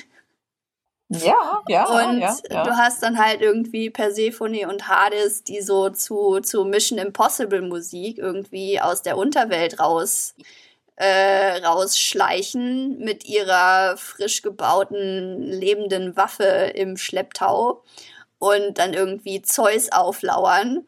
Und ich meine, diese lebende Waffe hat natürlich auch ihren, ihren eigenen Kopf und ihre eigene Vorstellung von den Dingen. Das heißt, sie müssen dann vorher irgendwie dann auch Leute aussuchen für ihre Waffe, die auf jeden Fall auch was gegen Zeus haben, damit sie irgendwie auch bereit sind, sich gegen den König der Götter irgendwie zu stellen. Was, ich meine, das wäre so ein nettes Framing-Device auch, um, um noch mehr von Zeus Missetaten zu erzählen. Ja. Wobei natürlich die Frage ist, inwiefern wir den Täter äh, zentrieren wollen in dieser Geschichte und ob es nicht eher Ne? Weil man, man, kann in so einer Geschichte, man kann entweder den Täter zentrieren, indem man immer wieder zeigt, was er tut, was er tut, was er tut, oder man kann die Opfer zeigen, indem man eben zeigt, wie sie damit umgehen. Und das würde mhm. mir, glaube ich, besser gefallen, dass man irgendwie sieht, immer wieder sieht, wie die, die Opfer von Zeus Willkür irgendwie versuchen aufzubegehren und aber immer an dieser göttlichen Übermacht scheitern. Und bis sie sich zusammenschließen. Bis sie sich zusammenschließen. In der Unterwelt. In der Unterwelt. mit Persephone und Hades als göttlicher, göttlichen, göttlichen Waffenschmieden. Ähm, und die dann halt zusammen losziehen und nach mehreren gescheiterten Anschlägen es irgendwie schaffen, Zeus vom Leben in den Tod zu befördern. Und dann landet Zeus Seele in der Unterwelt, wo noch ganz viele von seinen, von seinen Opfern irgendwie übrig sind. Ja, ja, ja, ja. Die dann auch noch Gefällt. mal irgendwie ihm sagen können, was sie von ihm halten. Ja, das, äh, das erinnert mich so ein bisschen an die, äh, na, also Margaret Atwood hat ja ähm, die Penelope-Geschichte, mhm. äh, ne, so Odysseus und so. Mhm. Und ich fand es ein bisschen schwierig zu lesen, weil so restlos jeder einzelne Charakter war halt unfassbar unerträglich. Okay. Ähm, also so quasi unsympathisch halt. Okay. Ähm, und solche Geschichten lese ich nicht, lese ich nicht so gern, weil ich halt irgendwie. Ja, ich denke, auch nicht. Äh, warum sollte ich meine Zeit mit so, so und, ne, aber aber ich finde es halt schön, dass, dass halt Penelope ist halt so eine, die ja in der, in der eigentlichen Mythe ist sie ja so, naja, die langmütige Ehefrau, die immer treu, bla bla. Mhm. Ähm, und, und in der Geschichte ist sie halt mehr oder weniger so eine, also so, so völlig, äh, ne, un, äh, un unrelenting, keine Ahnung. Aha. So, so völlig von jeder, von jedem moralischen Bedenken unbeleckte Sklavenhalterin quasi, die halt okay. natürlich irgendwie es in Kauf nimmt, dass halt ihre, dass, dass halt ihre Handmaidens halt irgendwie von Odysseus halt alle umgebracht werden. Okay. Weil sie es ja gewagt haben, mit, mit den Suitors zu schlafen, wobei halt in der Geschichte vorher halt relativ offensichtlich wird, dass sie da nicht wirklich irgendwie ein Einspruchsrecht hatten. Mhm. Ähm, und Margaret Atwood lässt dann halt irgendwie Penelope und auch Odysseus halt von diesem Furienchor der gehängten Mägde verfolgen in der Unterwelt. Und das fand ich so ein bisschen das einzige, also dieser, dieser, dieser, dieser Greek Aha. Chorus, aus, ne, der, der Geister dieser gehängten Mägde, die halt irgendwie zwischendurch immer so ätzende Kommentare abgeben, war so das Einzige, was ich halt diese Geschichte hat zu, zu Ende lesen lassen, weil es halt wunderschön war, die Idee. Mhm. Ähm, und so, so stelle ich mir das jetzt auch vor, dass halt, wenn halt Zeus irgendwie so in der Unterwelt ankommt, dann halt so ein griechischer Chor Aha. seiner, seiner diversen Opfer halt da irgendwie schon auf ihn wartet, um ihn jetzt halt irgendwie für alle Zeiten zu erzählen, was für ein Arsch er ist. Das, äh, ja. das, das würde mir gefallen. Nicht wahr? Ich stelle mir so die vor. Ja die können ja wahrscheinlich auch in Schichten arbeiten. Gibt ja genug davon. Ah, die Toten schlafen nicht. Na, ich stelle mir so vor, ich stelle mir so vor, dass dessen, dass deren Kommentare so wortwörtlich ätzend sind und nicht nur metaphorisch und Zeus hm. Seele sich so langsam irgendwie in Rauch auflöst und verschwindet okay. und irgendwann gar nicht mehr existiert. Ja, auch schön. Weil den willst du halt auch nicht irgendwie in deinem, an deinem sicheren Ort irgendwie in der Unterwelt haben, wo der da rumrennt und irgendwie Scheiße labert nee. oder so. Ja, das stimmt schon. Ja, der. Das stimmt schon. Genau. Aber ne, wie gesagt, mit dieser, mit dieser, mit dieser Idee des griechischen Chors, das ja quasi, ne, zumindestens vom, vom Kulturraum her ja auch irgendwie passend ist, mhm. so ein, so ein griechischer Chor aus Furien, ne, so die halt irgendwie in der Unterwelt dann noch Rache nehmen. Das fand ich halt irgendwie sehr schön eingearbeitet, weil es halt sehr viele natürlich auch das, passend mythologische Dinge noch aufgreift. Ja, das hat auf jeden Fall, das hat auf jeden Fall Charme. So. ja, doch, aber ne, wie gesagt, es ist, es ist halt ein, ein harter Mood-Swing zwischen den beiden Geschichten. Auf jeden Fall. Von daher fand ich das jetzt schön als Experiment. Das, das hat mir gut gefallen, ja. Mhm. Okay. Mein letztes Trope, was ich, was mir mein Glücksrad ausgeworfen hat, war Against Parents. Da sind wir jetzt natürlich irgendwie so sehr stark in der YA-Geschichten-Ecke. Deswegen habe ich mir überlegt, was kann man machen, damit das vielleicht nicht ganz so schlimm ist, weil ich eigentlich ne, so, so Bücher mit und von Teenagern ähm, hm, nicht mehr so nicht mehr so wirklich lese. Ähm, ich habe mir gedacht, warum mal warum warum machen wir Against Parents nicht mal anhand von einem ne, so von einem der unantastbaren Klassiker. Lass mal Pride and Prejudice machen mit Against Parents. Okay. Fände ich großartig, weil ähm, es gibt ja, ne, es gibt ja schon Pride and Prejudice and Zombies. Das mhm. ist ja auch was, das ich, äh, also das ist auch ein Buch, das ich gelesen habe. Fand ich von der Idee her auch nett, mhm. war halt ganz lustig. Ähm, was der Autor allerdings nicht so ganz verstanden hat und was halt irgendwie so, so, so, so viele der Adaptionen, Umsetzungen und sowas, die ich so gesehen habe, nicht so ganz hinkriegen, ist halt so die Dynamik zwischen Mr. und Mrs. Bennet. Okay. Weil, also so zwischen Janes und, und Lizzies Eltern. Mhm. Ähm, weil im Buch sind diese beiden Leute einfach nur unfassbar toxisch. Okay. Du möchtest das nicht lesen. Das ist einfach nur, die sind einfach nur grausam zueinander. Okay. Und es wird halt, es wird halt relativ klar, dass sie niemals hätten heiraten sollen. Aber da das System nun mal so ist, wie es ist, können sie sich auch nicht scheiden lassen. Sie, sie hängen also, ne, aus, aus, also sie könnten theoretisch, mhm. wäre es erlaubt, aber aus praktischen, rein ökonomischen Gründen können sie es nicht. Mhm. So und hängen halt miteinander fest. Und das ist halt irgendwie unfassbar deprimierend, mhm. das zu lesen. Dann hatten wir ja die Theateradaption von Pride and Prejudice, wo ich ja auch mitgespielt habe damals. Mhm. Und die Leute, die halt dieses Theaterskript gemacht haben, haben das halt alles in, in so eine Komödienecke geschoben. Das, okay. da, da waren die halt so ein, so ein, so ein bickering old couple. Mhm. Aber schon irgendwo auch also das war Bickering, aber es war halt, also es war halt schon so, so, so Frotzeleien, aber es war halt irgendwie klar, dass das trotzdem eine liebende Familie ist. Okay. So, das ist ein, das ist ein Unterschied. Ja, auf jeden Fall. ähm, und machte halt auch für die verkürzte Theaterversion sehr viel mehr Sinn. Mhm. Weil ansonsten hast du nämlich, hast du nämlich sehr arg diese Probleme, diese, diese, diese Tone Shifts mhm. da irgendwie drin, weil, weil Jane Austen ist halt sehr, ist halt sehr subtil mit ihrer Sozialkritik, aber in, in solchen Charakteren wie Mr. und Mrs. Bennet ist diese Sozialkritik halt drin. Mhm. Dass diese, diese, diese gelebte Tragödie mhm. dieser beiden Menschen, die nicht von, die nicht zueinander passen, aber die auch nicht voneinander loskommen, weil die Gesellschaft ihnen das nicht erlaubt, weil ihre finanzielle Situation ihnen das nicht erlaubt mhm. und weil halt einfach das, das, das patriarchale System, wie es ist, ihnen das einfach nicht erlaubt, mhm. ist halt quasi der Punkt mhm. dieser diese immanenten Systemkritik. Aber das verstehen halt, also das, das ist halt sehr subtil.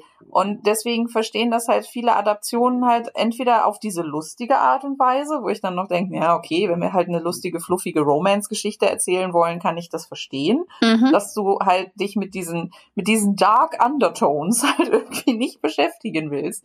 Das, das ist legitim. Mhm. Ähm, es gibt halt auch Adaptionen und da gehört halt auch Pride and Prejudice und Zombies und halt die, die umgehör zugehörigen Werke, ich habe jetzt letztens das, das Prequel gelesen, mhm. ähm, gehören halt dazu, die halt aus Mrs. Bennet quasi eine Witzfigur machen. Okay. Ähm, ne, also sie ist halt so, sie ist halt quasi so die Puffmutter, die halt irgendwie ihre, ihre Töchter halt irgendwie nur an irgendwelche Typen verscherbeln will. Und das okay. ist halt, sie ist halt, sie ist halt irgendwie erbärmlich, weil sie sich halt ihrem Mann an den Hals wirft, der sie offensichtlich nicht liebt. Und das ist halt irgendwie der Comic Relief.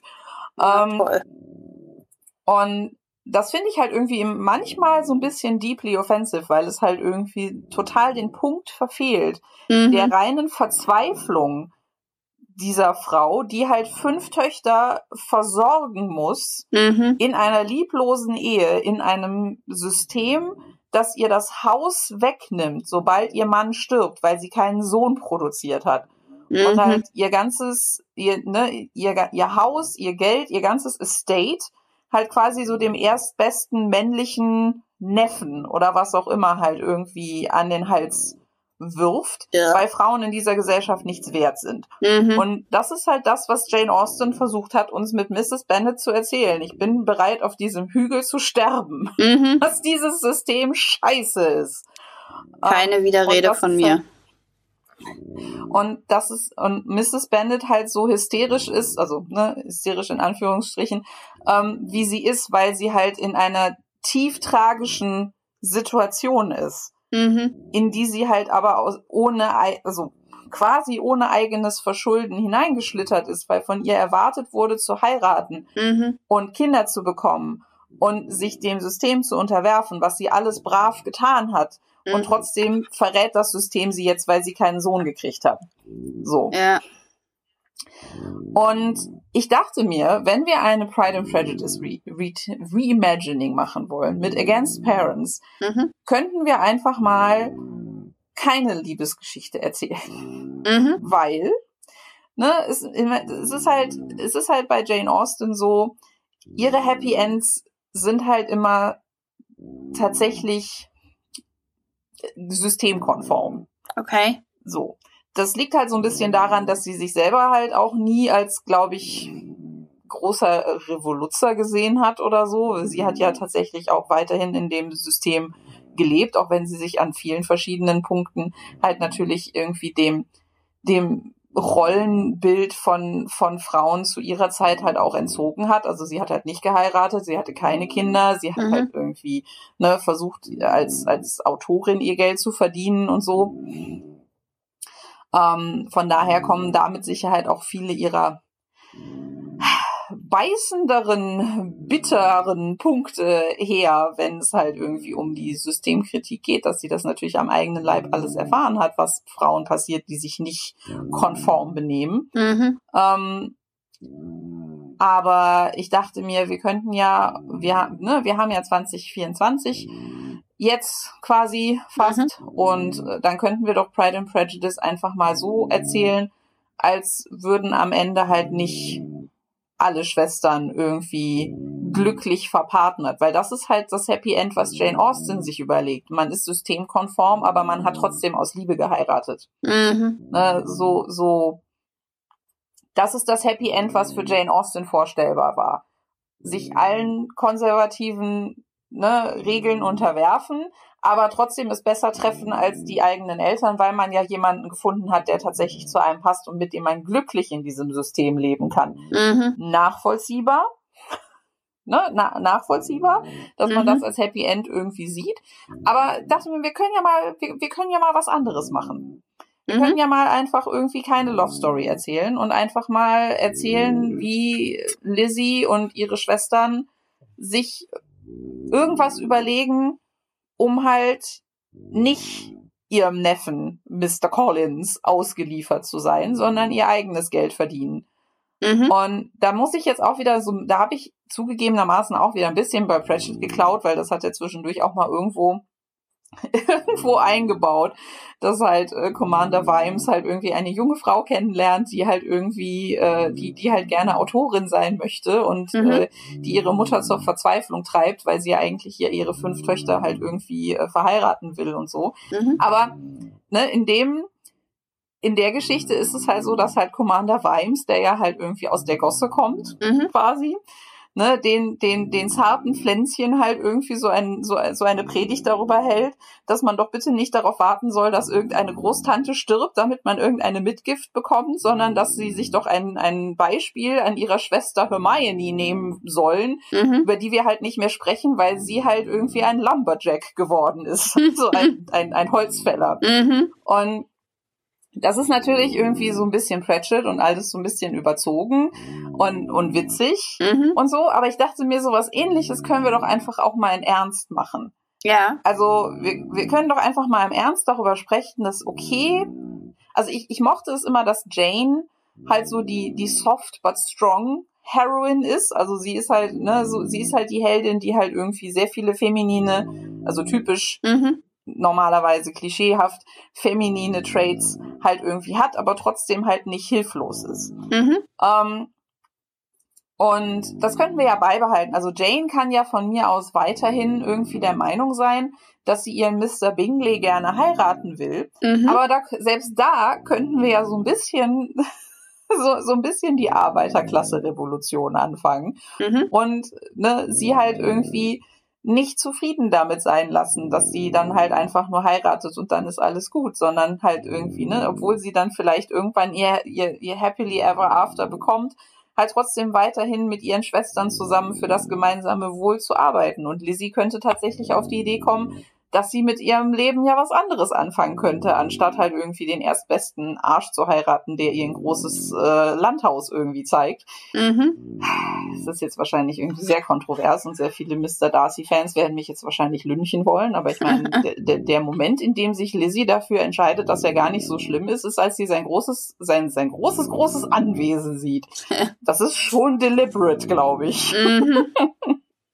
Anyway, mal ganz davon abgesehen, dass Colin Firth in äh, nassen Hemden irgendwie sexy ist. Aber äh, es gibt ja noch drei andere Schwestern. Also warum, wa, ne, warum mhm. ist es, äh, warum muss Lydia halt irgendwie durchbrennen, um zu heiraten? Warum kann Lydia nicht durchbrennen, um Schauspielerin zu werden? Mhm. Oder warum kann Rose nicht irgendwie beschließen, Pianistin zu werden? Mhm. Oder irgendwie sowas. Ne, also das, das ging mir halt irgendwie bei vielen Adaptionen von, von Pride and Prejudice, die ich gesehen habe, so ein bisschen gegen den Strich, dass halt die, dass, dass, dass halt irgendwie die, die Konflikte mit den Eltern mhm. halt irgendwie immer in die falsche Richtung gingen, mhm. habe ich so das Gefühl, weil es war halt immer so, Mama ist so nervig und naja, Papa ist halt der Nette, weil der lässt uns halt in Ruhe, wo ich mir denke, ja, aber wenn ihr mal wirklich fünf Minuten drüber nachdenkt, Aha. dann ist eure Mutter nur deswegen so hysterisch, mhm. weil ihr sonst tatsächlich aktiv verhungert.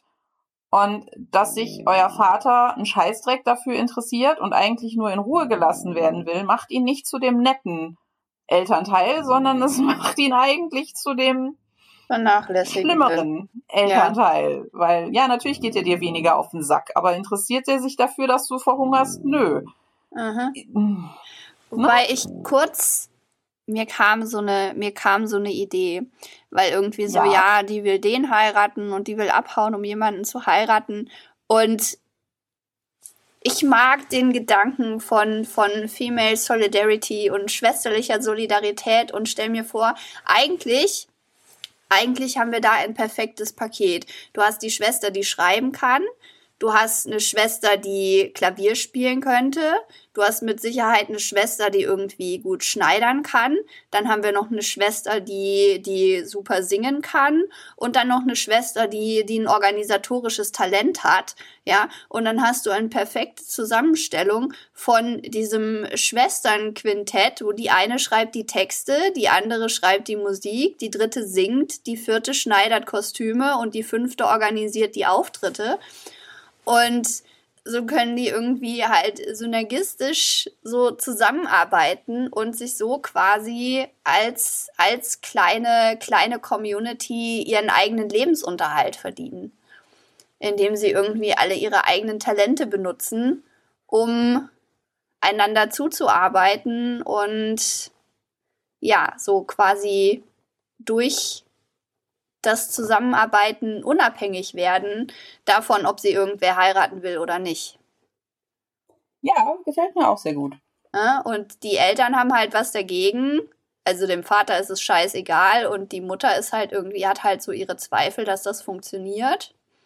Und dagegen müssen sie sich halt durchsetzen. Die, sie entscheiden sich halt, ähm, dass sie nicht rumziehen und sich von Typen anstarren lassen wollen, die sie dann irgendwie unter Umständen heiraten, sondern wollen halt so ihre eigene quasi kleine Theatertruppe sein, die eben rumzieht und irgendwie äh, Veranstaltungen bespielt und Bälle bespielt und die irgendwie Gedichtbände rausbringen, weil okay, die eine Schwester ist die große Poetin, aber wenn sie irgendwie alle zusammenarbeiten und alle zusammen Ideen in den Hut werfen, kommt da noch was viel cooleres bei raus. Und irgendwie könnten sie ja auch irgendwann anfangen, so ein bisschen zu Schauspielern und ihre eigenen Theaterstücke zu schreiben und sowas. Ich glaube, das ist auch, ist das, oder ist das aus Little Women? wo sie irgendwie Theaterstücke spielen. Aber jedenfalls das. Das ist, glaube ich, Little Women, aber das macht ja nichts. Genau, ja, aber das ist jedenfalls, das war jedenfalls so ein Gedanke, der mir kam. Und das Against Parents mhm. kommt halt daher, dass, dass die Mutter halt so ihre Zweifel hat und die Töchter sich gegen sie durchsetzen müssen. Und so. Ja, also wie gesagt, ich hatte das jetzt halt so, ne, also ja, zum einen schon. Ich hatte das jetzt auch so, dieses Against Parents hatte ich jetzt so ein bisschen weiter auch ausgelegt, ja, dass ja. sie sich halt prinzipiell ne, natürlich gegen die die Erwartungshaltungen halt irgendwie auflehnen, halt irgendwie vielleicht auch irgendwie ihrer ihrer Dorfgemeinschaft und der anderen äh, ja. Leute, die sie da halt irgendwie so kennen, die dann natürlich erstmal so, ach, was machen die denn jetzt schon wieder? Was ist das denn? Was soll das denn? Against Na, halt Elders. So ja, ja, genau. Ne, aber dann mhm. gleichzeitig halt natürlich irgendwie, sie natürlich nicht die einzige Familie sind, die halt in der unschönen Situation ist, ne, mhm. ne, weil der gute Mr. Collins heiratet ja irgendwann Lizzies Freundin Charlotte und das ist ja auch eine reine äh, Zweckehe, weil halt deren mhm. Eltern halt auch keinen Sohn haben Aha. und ne, die halt auch irgendwie so ihres Erbes verlustig gingen, wenn sie ihre Tochter nicht verheiraten. Von daher ist Aha. es dann natürlich auch so ein bisschen so, dass man äh, nochmal darauf hinweisen könnte, dass halt äh, ne, zumindestens die Auflösung äh, der Ehe in der Zeit durchaus möglich war. Ich weiß nicht, ob es auf Betreiben der Frau hinging oder ob man, ob das nur der Mann konnte, aber Aha. zumindestens bei einem, bei, ne, bei so einem furchtbar furchtbar konservativen, snobistischen Charakter wie, wie, wie Mr. Collins könnte man sich halt auch vorstellen, dass wenn die gute Charlotte halt einmal mitgekriegt hat, so, hey, ich könnte doch irgendwie als Kostümbildnerin mein Geld verdienen ja. und dann bräuchte ich den Arsch nicht mehr, auch wenn ich den jetzt dummerweise geheiratet habe, dass es vielleicht ihr Happy End ist, dass der, dass, dass der einfach irgendwann die Scheidung einreicht und halt sagt so, nein, das kann ich nicht mehr mit mir vereinbaren. Uh, ähm. sie machen, sie machen, pass auf, aus diesen, aus diesen fünf Mädeln und, und irgendwie ihren, ihren, ihren Gesangsauftritten wird irgendwann so, so eine, so eine richtige, so eine richtige große Community, weißt du, die so irgendwie ein, ein Haus ein Haus kriegen, mehr oder weniger, weil irgendwie eine, die da irgendwie mitmacht, heiratet so einen Typen, der irgendwie so eher fortschrittlich ist und so sagt so, ja, okay, ja klar, nee, hier, die, die ganzen, die ganzen Räume setzen eh nur Schimmel an, wenn da keiner drin wohnt. Ihr könnt alle bei mir einziehen und das läuft hm. schon und dann ist da irgendwann diese große, diese große, hauptsächlich weibliche KünstlerInnen-Kommune, die vielleicht irgendwie so auch den einen oder anderen davor gelaufenen, davor gelaufenen, nicht ganz heterosexuellen Adelssohn aufnehmen und, und da irgendwie ihre kleine, ihre kleine kommunistische Utopie lieben. Das fände ich cool. ja. Das würde mir gefallen. Das würde ich dann auch lesen. ich habe Pride and Prejudice mehrmals irgendwie angefangen, aber irgendwann war es dann so, so, ja, pfuh, doch nicht eher so, nicht so eher so meins. Aber das würde ich, glaube ich, lesen. Ja. Ha. Schau einer an. Ela, ja, es sind jetzt. Das war, das, das war nur ein Spiel von dreien, die wir uns überlegt haben. genau, und ich stelle mal gerade fest, dass wir jetzt irgendwie schon zweieinhalb Stunden dabei sind. Ja. Von daher ist die Frage, wollen wir uns vielleicht eines der beiden verbliebenen Spiele für die nächste Jubiläumsfolge aufbewahren? Würde ich sagen. Und ich würde vorschlagen, wir machen das, bei dem ein Timer eingebaut ist. Ja, hätte ich jetzt auch gesagt, weil das, äh, also nur um es zu spoilern, kann ich ja erzählen, was wir uns überlegt hatten. Mhm. Äh, die anderen beiden Spiele sind einmal Satz für Satz. Das heißt, wir haben fünf Minuten Zeit. Wir fangen mit einem äh, zufällig generierten Satz an und müssen von da aus eine Geschichte spinnen. Mhm. Und das dritte Spiel war auch wieder ein Prompt-Spiel, zu dem wir halt irgendwie drei zufällig ausgesuchte Worte zusammengestellt haben, um dann sowohl selber eine Geschichte daraus zu, also einen Geschichten, eine Geschichtenprämisse daraus zu entwickeln, als auch zu gucken, was die andere dazu beizutragen hat. Mhm. Das ist jetzt allerdings, glaube ich, dem, dem ersten Spiel, was wir gemacht haben, ähnlicher. Mhm. Weswegen ich das dann eher rausfallen lassen würde. Ja, da werden wir mit Sicherheit, dann würden wir auch noch mal irgendwie eine Stunde damit beschäftigt sein. Und ja. ich ich möchte gerne bald wieder in mein Bettchen kriechen. ja, also fünf Minuten eine Geschichte zu spinnen mit einem Timer ist jetzt tatsächlich irgendwie, glaube ich, eher noch machbar. Genau. Machst du den Timer oder mache ich den? Ähm, weiß ich nicht. Also, wenn du einen Timer da hättest. Ich habe mein Telefon hier liegen und kann ganz einfach einen Timer starten für fünf Minuten. Dann, dann sag doch mal, dann, dann such doch mal einen Satz aus. Oder meinetwegen also ich habe auch mir, ein Stichwort. Ich habe mir einen, einen Random Sentence Generator rausgesucht vor Aha. ein paar Tagen und habe mir einen randomisiert erstellten Satz generieren lassen. Ah. Ja. Alles schon vorbereitet, und, Ela. ja, ausnahmsweise habe ich auch mal was vorbereitet, weil ich nicht so genau wusste, ob wir beschlossen hatten, dass wir das live machen. Ähm, und der Satz lautete, kannst du mir sagen, wie spät es ist? Okay. Wir fangen also mit wörtlicher Rede an, aber das macht ja nichts. Okay, okay. Ah. Das gibt mir jetzt nicht so viel, um damit zu arbeiten. da musst du einen anderen Satz raussuchen. Hm, da müsste ich aber jetzt erst einen Satzgenerator suchen. Nee, nee, nee, nee, nee, nee, nee, nee, nee, nee, nee.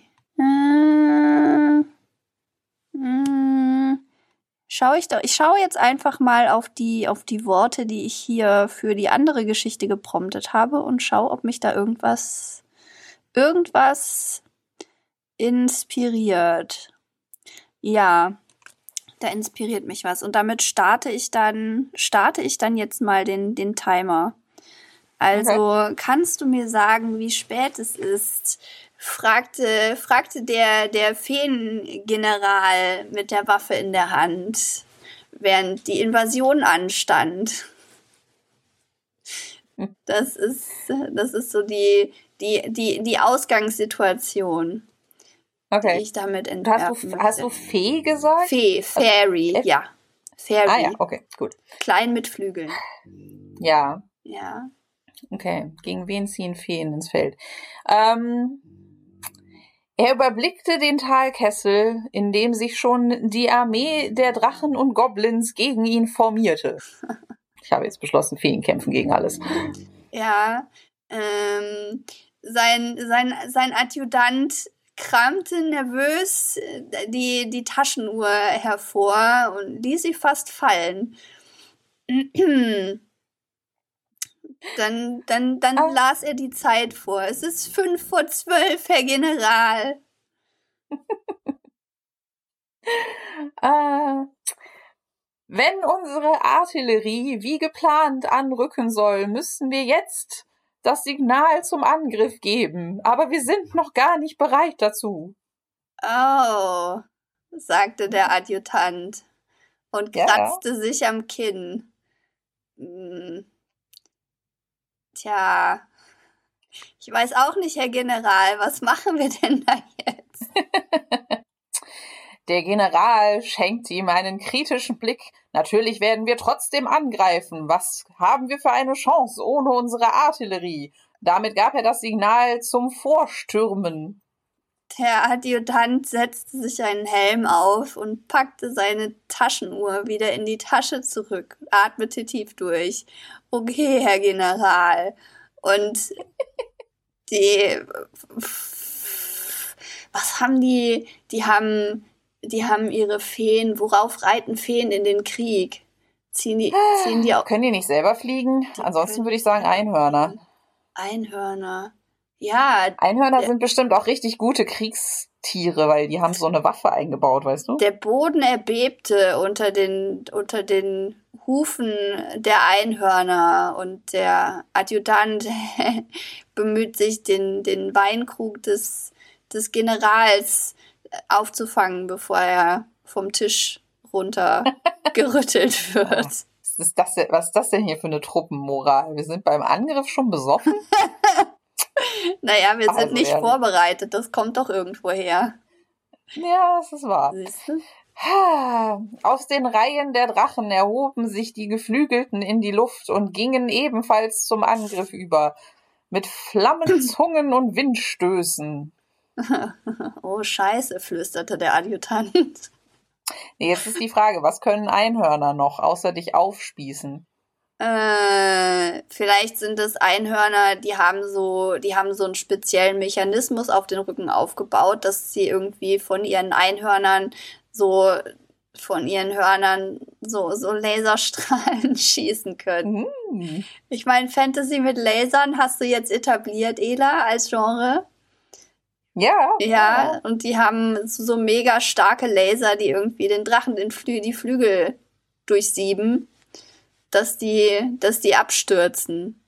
Und der Adjutant schaut irgendwie über den Rand des, des Tisches zu, wie irgendwie einem nach dem anderen den Drachen die Flügel abgesäbelt werden. Und ist so, so, so, mm, auf der einen Seite ist das gut, weil die Drachen kommen nicht bis hier. Auf der anderen Seite ist das schon ganz schön brutal. Und er guckt so zum General rüber. Wie guckt der General? Hm. Der General sah relativ beunruhigt aus, aber ließ es sich so wenig wie möglich anmerken. Okay, der Adjutant nimmt einen Schluck aus dem Weinkrug. Möglichst unauffällig. Und richtet sich dann auf und sagt, es sieht doch gar nicht so schlecht aus. Oder? Inzwi Inzwischen hatten auch die Fußtruppen einander erreicht und äh, die Hörner der Reittiere richteten ein furchtbares Blutbad unter den Goblins an. Hatte ich Goblins gesagt oder Kobolde? Ist ja auch egal. Ja Auf jeden Fall schreckliches Blutbad. Ein schreckliches so. Blutbad. Und äh, der Adjutant, davon mitgerissen, sprang auf den Tisch und jubelte. Denn obwohl sie nicht vorbereitet waren, waren sie dank überlegener Technologie doch siegreich. Worauf ah. führen wir eigentlich Krieg? Das haben wir, das, das wissen wir nicht, ne? Das, äh oh, du, Kriege haben doch eigentlich nie so wirklich einen Grund. Ja. Dann behaupte ich jetzt einfach. Äh, das, äh, das wird ihn, das wird sie lehren unsere Grenzen zu respektieren und sich nicht einfach Land anzueignen, das ihnen überhaupt nicht gehört, vermerkte der General zufrieden. Jawohl, Herr General, sagte der Adjutant und sah wieder auf seine Uhr. Oh, guck mal, das hat nur genau fünf Minuten gedauert. Ja. Also ich war jetzt nicht darauf vorbereitet, dass wir irgendwie, dass wir irgendwie so viel über Blut und Eingeweide reden, aber wenn du uns schon aufs Schlachtfeld schickst, dann, äh, ne? Müssen ja. Wir, müssen, müssen wir halt so ein bisschen ja, ja. damit umgehen. Jetzt bin ich ja so, jetzt bin ich allerdings so ein bisschen neugierig, wo du den Feengeneral in den Prompts her hast. Aber das erfahren wir ja dann eventuell beim, bei der nächsten Jubiläumsfolge. Ich werde meine auf jeden Fall wegspeichern, damit ich sie nicht vergesse. Da waren Aha. nämlich auch ein paar schöne dabei. Da bin ich sehr gespannt, was du daraus machst. Ja. Ähm, ja, ich glaube, wir müssten so ein bisschen, ich glaube, wenn wir das Spiel nochmal spielen, dann müssten wir so ein bisschen disziplinierter sein und tatsächlich nur so Satz, Satz um Satz und nicht zwischendurch noch irgendwie überlegen, wie wir jetzt unsere Geschichte machen und worum es eigentlich geht. Ja, ja, ich würde mal sagen, dass das auch, dass es auch deutlich geschmeidiger läuft, wenn, wenn, wenn wir beide irgendwie gut ausgeschlafen und vollen Akku haben und so. Ähm, ich glaube allerdings auch da könnte man darauf zurückfallen, was, was wir eben besprochen haben. Ne, also dadurch, dass wir jetzt sofort in Fantasy waren, gab es halt sehr viele verschiedene Fragen zu, zum Worldbuilding ja. und, und was, was, was halt verschiedene Wesen können und was halt verschiedene Wesen halt, also ne, welche, welche Allianzen da existieren können. Da sind wir schon wieder so zurückgezirkelt zu dem, wenn man noch Worldbuilding machen muss, wird irgendwie alles plötzlich sehr viel komplizierter. Auf jeden Fall. Auf jeden Fall, auf jeden Fall. Ich merke auch, was mir aufgefallen ist, ist, dass ich so ein bisschen so in Rollenspiel reingefallen bin. Das war irgendwie so mein, okay. mein, mein Instinkt, dass ich so, okay, ich spiele jetzt den Adjutant und du bist der General. Und das so ist ja dann nicht, das war ja jetzt nicht dann mehr wirklich irgendwie Satz für Satz, weil Satz für Satz wäre ja gewesen, ich gebe irgendwie die, die Inquit von dem Adjutanten und du sagst dann den Text von dem Adjutanten und dann gebe ich irgendwie einen Text vom General und du Inquit vom General oder sowas. Und das war eher so mhm. Rollenspiel. Ich muss sagen, dass ich auch so mit verteilten Rollen, das gefällt mir irgendwie besser, weil dann kann man sich so ein bisschen auf die eine Sache einlassen und auf die eine okay. Sache fokussieren. Und das wäre vielleicht auch irgendwie so, ein, so, ein, so, ein, so eine Idee für ein Spiel, dass wir beim nächsten Mal, beim, bei der nächsten Jubiläumsfolge spielen können, dass wir uns irgendwie Charaktere überlegen und einen Prompt und dann teilen wir per Zufall irgendwie diese Charaktere zu. So irgendwie aus Mythen oder aus unseren eigenen Geschichten oder keine Ahnung was. Und setzen dann quasi zwei von diesen Charakteren in einen Raum und dann gibt es den Prompt. Hm. Und der Prompt bestimmt irgendwie die Situation und dann haben wir irgendwie, müssen wir fünf Minuten lang die Interaktion zwischen diesen Charakteren zeigen. Das fände ich, glaube ich, auch. Ja, das, lustig. Ja, das könnte natürlich auch einfacher funktionieren, einfach nur deswegen, weil man sich dann nicht so viel mit Beschreibung und, und jada jada aufhalten muss. Das hätte dann halt irgendwie tatsächlich eher so was von Impro. Impro-Theater. Genau. Aber das macht ja nichts. Ja. Ja, ich meine, so, so ein ähnliches Spiel irgendwie, ne, was passieren würde, wenn wir zwei Charaktere aus unseren Geschichten halt irgendwie randomly zusammen in ein Zimmer stecken würden, haben wir ja, glaube ich, in der, in der Jubiläumsfolge auch schon mal gespielt. Da haben wir ja. das nur nicht ausgespielt, da haben wir das nur beschrieben, was ja. passieren würde. Von daher wäre das, das ja vielleicht eine nette, eine nette Zusatz-Challenge. Jetzt reden wir nicht jetzt reden wir nicht über die Charaktere, sondern jetzt reden wir als die Charaktere. Genau. Ja, ja, hätte was. Das. Äh, ich ich mache mir schon mal, ich, ich mache mir schon mal eine Notiz zu den ja. Notizen, die ich jetzt eh für nächstes Mal aufbewahren muss. Ja. Dass, äh, dass wir das machen wollen. Finde ich gut. Dann haben wir das auch bis nächsten Dezember nicht wieder vergessen. Sehr schön. Ja. Ja. Möchtest du noch ein Schlusswort formulieren, nachdem wir uns jetzt zweieinhalb Stunden unterhalten haben über ernste und nicht so ernsthafte Dinge? Ja, es zwischendurch wurde es doch irgendwie so ein bisschen grim dark so. Vorübergehend.